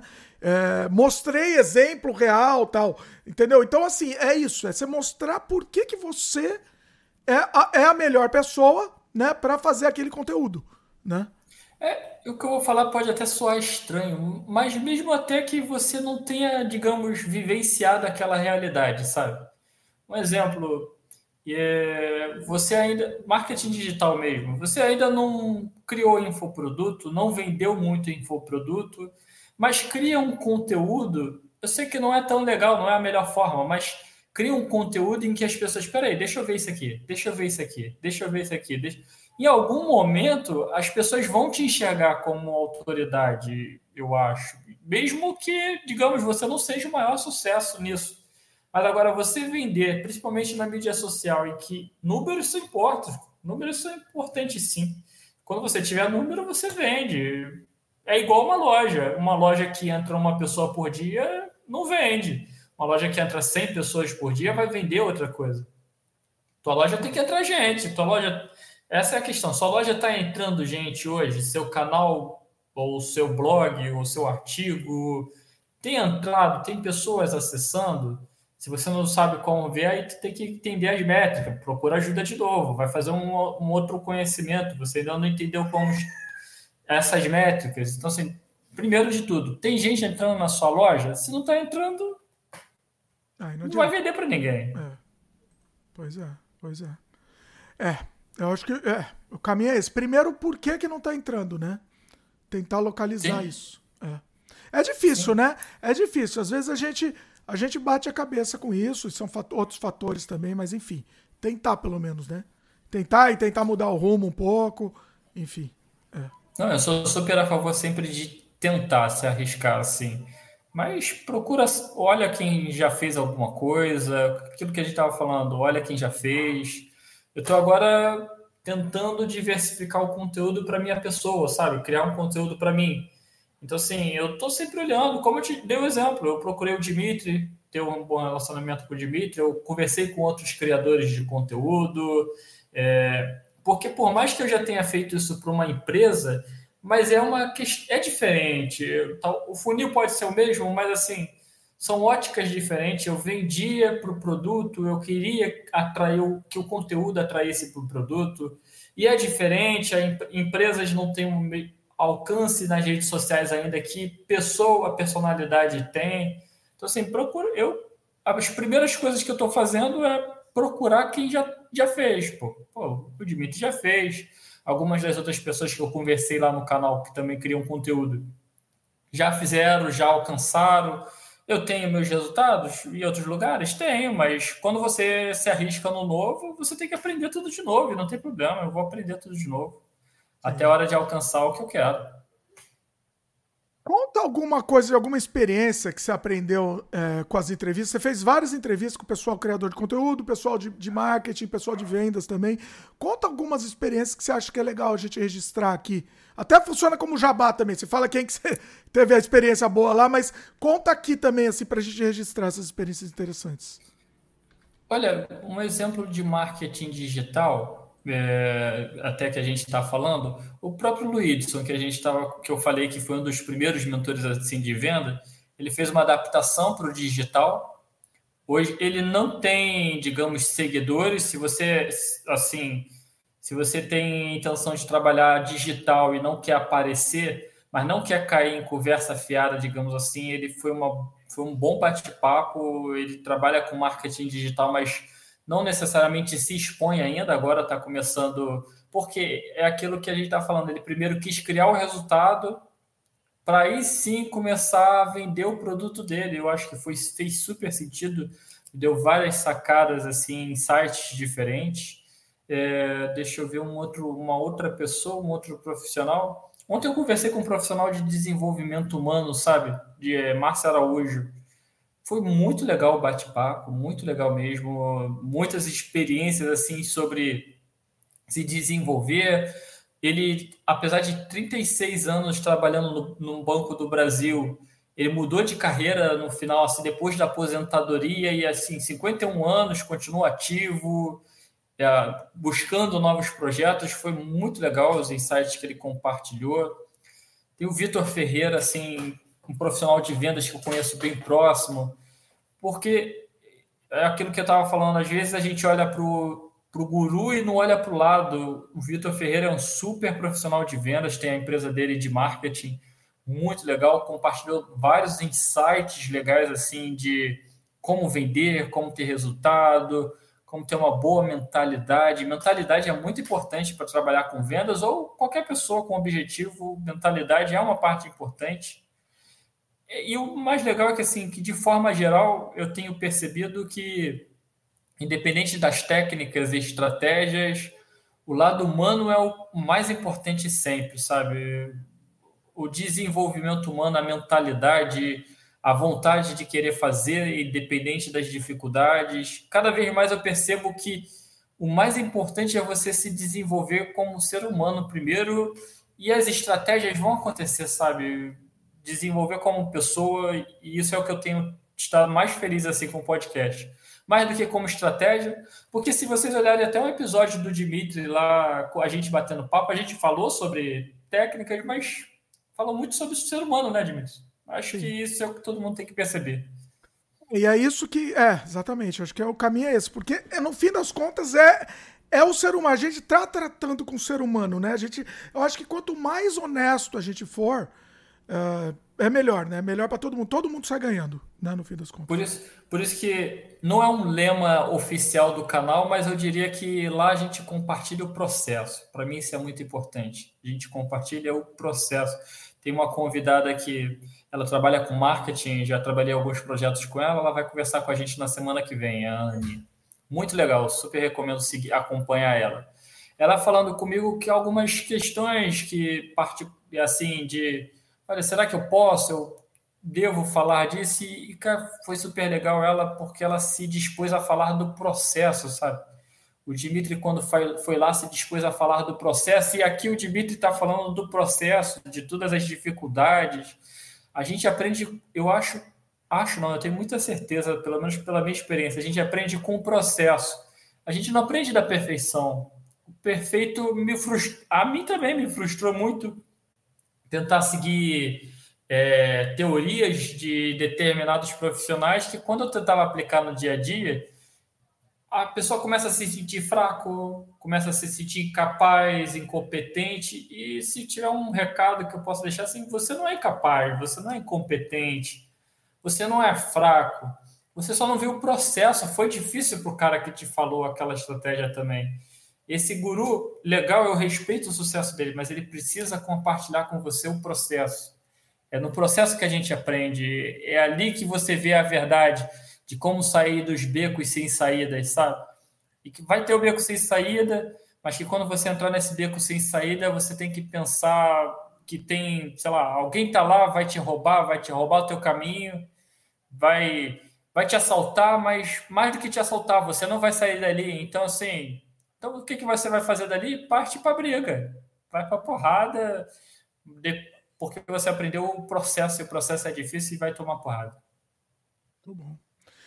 Renato, a gente já conversou durante aqui a conversa, a gente já deu um monte de dica, inclusive, né, para vender melhor, mas eu queria resumir, porque eu queria até fazer um corte separado, né? O que você poderia dar de dica para a gente vender melhor? Assim, as, as, dicas de ouro, assim, vamos dizer, para a gente poder vender melhor, qualquer produto que seja. Entenda qual que é a dor ou necessidade do seu cliente. Isso é, eu sei, eu sempre me repito nisso e muitas das minhas equipes a gente ficava, pô, Renan, já falou isso, tu já falou isso, mas entenda a dor, a necessidade do seu cliente, mas entenda de verdade, entenda por que, que ele precisa daquilo, sabe? É, é, é estranho dizer, mas o celular, por exemplo, não funciona da mesma forma para mim e para o Dimitri do que, por exemplo, para minha avó. Por que, que minha avó precisa do celular? É porque ela precisa criar rios TikTok? Ela não sabe filmar, pô. Ela precisa que o celular ligue bem e troque uma mensagem de WhatsApp e seja fácil para ela utilizar. Talvez para o Dimitri ele precisa que tenha uma câmera top, adequado, uma configuração, uma boa Só memória. me interessa a câmera no celular. Quando eu vou ver, a única coisa que me interessa é a câmera. então, é isso que você tem que entender. Porque esse celular vai ser, esse produto vai servir para aquele cliente e para aquele lá vai servir para outra coisa. O mesmo serviço, o mesmo produto funciona diferente para pessoas diferentes. Então, se fundamental, aonde o meu produto ajuda Resolve uma dor ou vai dar um prazer para o meu cliente? O prazer é o mesmo para todo mundo? Não. A minha avó precisa do WhatsApp e ligar. O Dimitri precisa de uma boa câmera. A partir da hora que você consegue compreender isso e não fica sendo um robozinho falando que o seu celular é bom, seu celular é bom, seu celular tem 10 mil características para todo mundo, eu te garanto, você vai vender muito. Por que, que serve? Para aonde o seu produto ajuda o seu cliente? Isso é fundamental. Muito bom, muito bom. É, fala, você acha que a gente falou tudo? Você lembra? Tem mais alguma coisa que quer falar aí? Fica à vontade também aí. Olha, de... na verdade, tem muita Tem muita coisa, né? Tem muita coisa. Tem muitas horas. Porque, na verdade, por incrível que pareça, pessoal, é, venda não é difícil, mas é, tem mais estratégia e técnica do que a maior parte das pessoas pensam.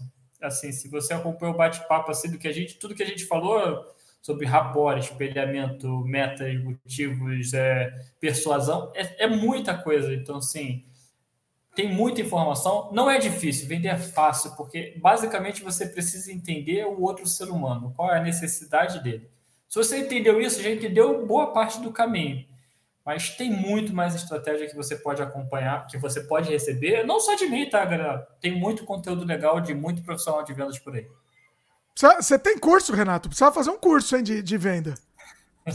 Olha, eu ainda não tenho assim um curso, porque o que eu disse, eu quero primeiro. Eu nunca. Eu não tinha minha imagem na internet, sabe? Eu não tinha é, visibilidade. É, é foi isso que você falou. Você tá, tá ainda dando, entregando conteúdo para produzir depois seu produto, né? Do mercado eu tenho, mas se eu produ... eu já fiz assim, eu já gravei alguns conteúdos, mas eram tantas horas e e eu achei que não estava bem produzido, que eu ia realizar uma, um produto que não ia ter atratividade. Quem me tirando o mercado de trabalho assim que as pessoas me conhecem, me pedem treinamento, me pedem workshop, mas o público de forma geral não sabe quem eu sou. Eu acho que isso é legal também do do YouTube e fazendo, digamos, uma propaganda do podcast lá e até do que do Dimitri também tem muita gente boa aí que precisa ter voz, sabe? A gente está acompanhando muita gente que não deveria ter voz e tem muita gente que deveria ter voz. Por isso que eu estou feliz com o podcast, mesmo que ainda eu ainda não sou flow e talvez nem seja, e não tem problema.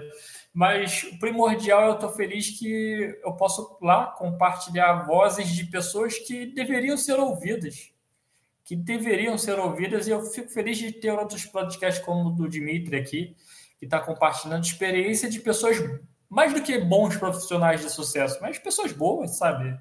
Pessoas iluminadas que têm o prazer em compartilhar conteúdo e particularmente boas de coração também. a, o, o mundo às vezes fica ruim porque os bons não estão aparecendo. A gente tem que deixar os bons aparecerem, sabe? Os bons estão precisando ter voz. Concordo totalmente e eu acho que o caminho é esse, inclusive. Você falou tal dos grandes podcasts, que é aquela coisa, né? Entra o carrosselzinho, só, só as mesmas pessoas, a mesma conversinha de sempre. É, eu, e eu acho que você, você também pretende isso, é trazer histórias boas, papos bons, é, pode, pode ser, é, é, pode ser co conteúdo de, de, de conteúdo que a gente aprenda ou pode ser conteúdo, enfim, pode ser até conteúdo de diversão, só de entretenimento, enfim, que seja, mas que seja diferente, né? É, trazer pessoas diferentes, fugir um pouco de, dessa mesmice que todos fazem aquele carrossel, é tudo a mesma coisa. É, todos os podcasts grandes, esses podcasts enormes, são todos a mesma, os mesmos convidados, a mesma conversa de sempre. E, e Vamos tentar mudar, né? Eu sempre bato nessa tecla, assim. É difícil, viu? É difícil, Renato. Posso Sim. te dizer. A gente tá 207 programas aqui, é, é, sei lá quantos anos aqui, e, assim, é difícil crescer, porque as pessoas querem ouvir a mesma coisa sempre. Mas é, eu não dormiria tranquilo de noite se, se eu, não, eu não trouxesse esse conteúdo, que eu quero ter um papo muito legal. Eu quero trazer o papo legal, um papo que eu acho importante, entendeu? Tipo, olha esse papo que a gente teve hoje aqui, que coisa incrível, que coisa incrível. Eu duvido que um podcast desse, desses enormes tenha trazido um papo assim, entendeu? E legal, obrigado. Foi incrível, Renato, foi incrível mesmo, assim. Uh, legal. Posso dizer sem medo de errar. Inclusive, quero te trazer de novo aqui, vamos combinar outras vezes trazer outros papos, inclusive com convidados, vamos trazer, fazer uns debates, fazer umas conversas assim, porque o caminho é esse, é a gente conhecer outros lados, conhecer outras outras histórias, né, outras experiências. Foi incrível, incrível, incrível. Ó, o Glaucio comentou aqui. Fico muito feliz. Não, Fico muito... feliz de, de que o conteúdo tenha contribuído. Que legal. E eu, eu repito a expressão tanto para os outros quanto para mim Acho que é importante a gente eliminar essa questão da internet de a gente querer ser guru. Então, assim, eu espero que eu, que eu tenha compartilhado e compartilhe lá no nosso canal, eu, assim como o Dimitri também compartilha aqui nos canais dele, a gente compartilha o processo. Compartilha uhum. o processo. Esse, essa é a parte fundamental, é aí que a gente aprende. Eu vou ser sincero, eu desencanei, assim, de, ah, tal, vou, vou, vou ser o flow, entendeu? Não, não vou, mas tudo bem também, é isso que você falou, tá bom, tá bom. Eu, eu, a gente é assistido aqui por, por poucos, mas eu valorizo muito cada um que assiste a gente aqui, entendeu? É, são pessoas que, que, que, sinceramente, não é para puxar o saco de vocês, não. Não é para puxar o saco. Mas são pessoas diferenciadas, entendeu? São pessoas, é, é entendeu? Fugindo do padrão, que estão procurando coisa diferente, né? Estão procurando outra coisa. Ó, o Glaudston comentou aqui, ó. Concordo, muitos que não mostram nada relevante são vistos, enquanto conteúdos importantes são normalmente, ignora normalmente ignorados.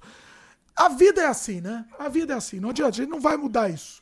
A gente não vai mudar, a gente tem que fazer a nossa parte. Eu sei que eu durmo, eu durmo de noite depois de fazer um conteúdo tipo esse que a gente produziu hoje, Renato. Eu durmo feliz de, assim depois de produzir isso daí, entendeu? E eu tenho certeza, tá aqui, tá disponível para sempre, né? Pode não ter essa, esse retorno imediato.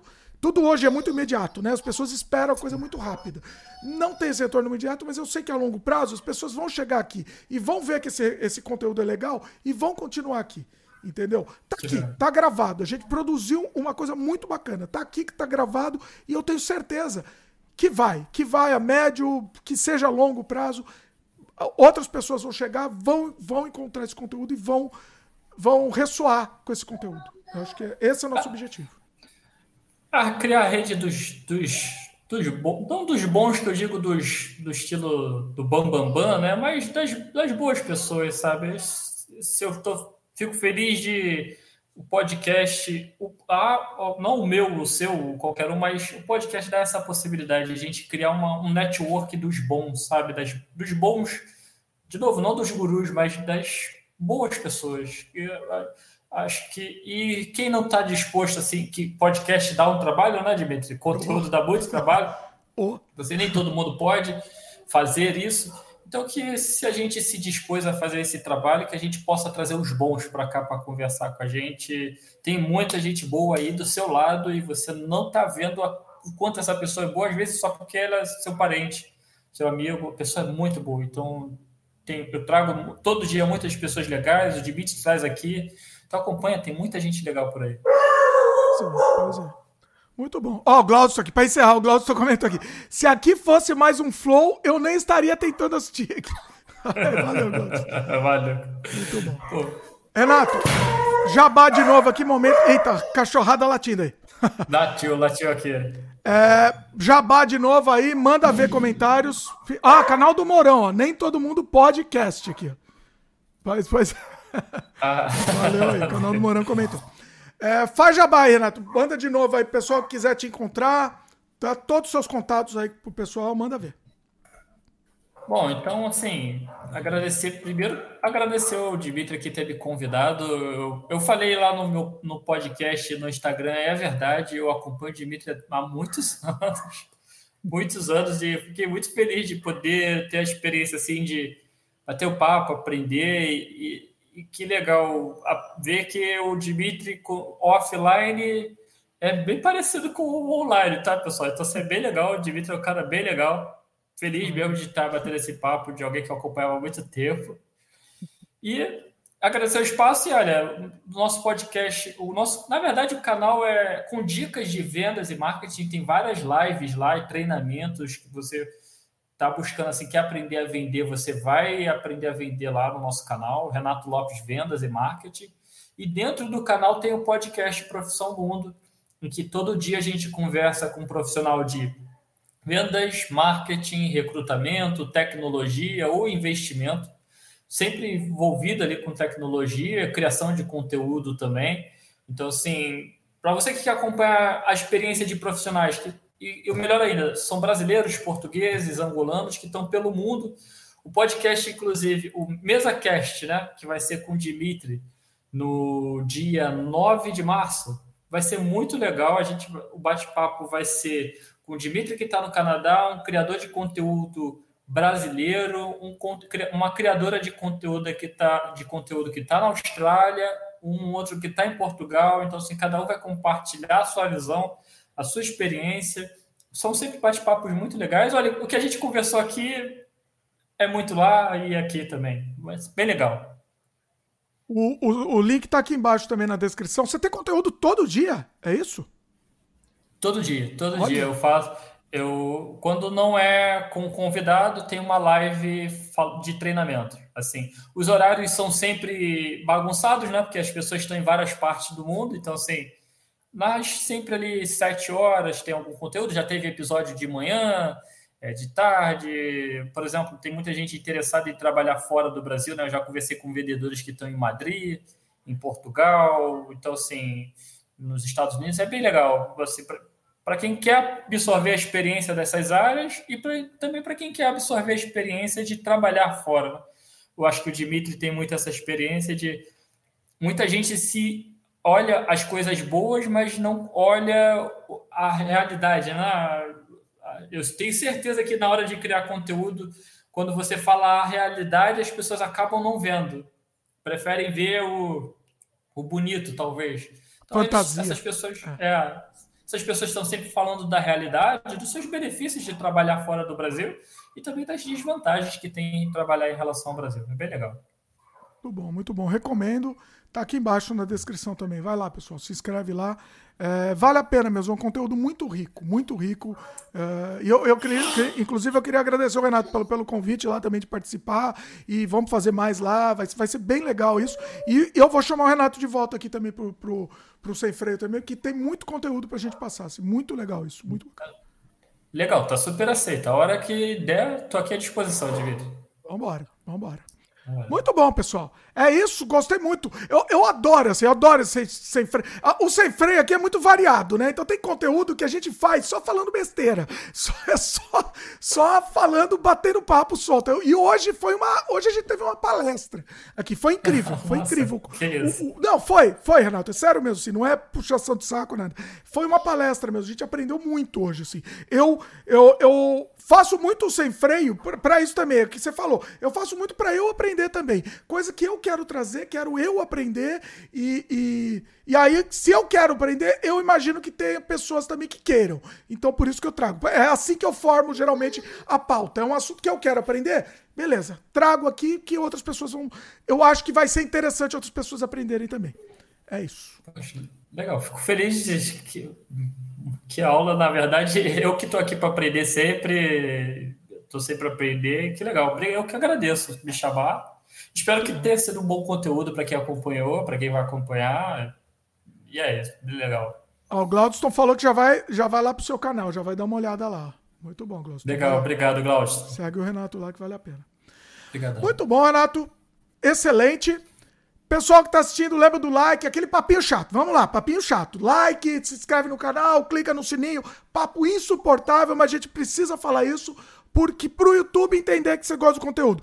O YouTube, pessoal, deixa eu explicar, ele tá recomendando cada vez menos. Não sei como você tá lá, Renato, na situação lá, mas tá recomendando cada vez menos, esconde o conteúdo. Então, assim, se você gosta, tem que fazer isso. E, e olha lá, e olhe lá ainda. Nem adianta você fazer isso, porque nem isso ele recomenda.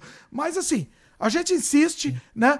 É, a gente insiste e passa para frente o conteúdo, pessoal. Vamos fazer. Se o YouTube não faz a parte deles, Faz vocês, ajuda a gente. Você gosta do conteúdo que a gente produz? Eu digo isso pelo Renato também. Passa para frente, distribui, pessoal. Pega o vídeo, distribui em grupo de WhatsApp, grupo da família, manda, distribui no Facebook. Vamos passar para frente, pessoal. Tem gente que a gente fala, isso entra por ouvido, sai pelo outro, pessoal, mas deixa eu te falar, é importante. Termina de assistir esse programa, já distribui, pega o link, passa para frente, não precisa nem comentar nada, comenta uma coisinha, faz um, um jabazinho lá, comenta, elogia, tal e, e manda para frente. Ajuda a gente nisso, pessoal, porque isso vai fazer a diferença. Parece é, parece pouco, mas faz a diferença mesmo. Beleza? É isso. Espero que vocês tenham gostado. Valeu, pessoal. E quer falar alguma coisa, Renato? Nada, valeu. É só agradecer a participação aí, pessoal. Obrigado mesmo quem acompanhou. Obrigado, Dimitri, pelo convite. Maravilha. Obrigado. Valeu, pessoal, e até a próxima.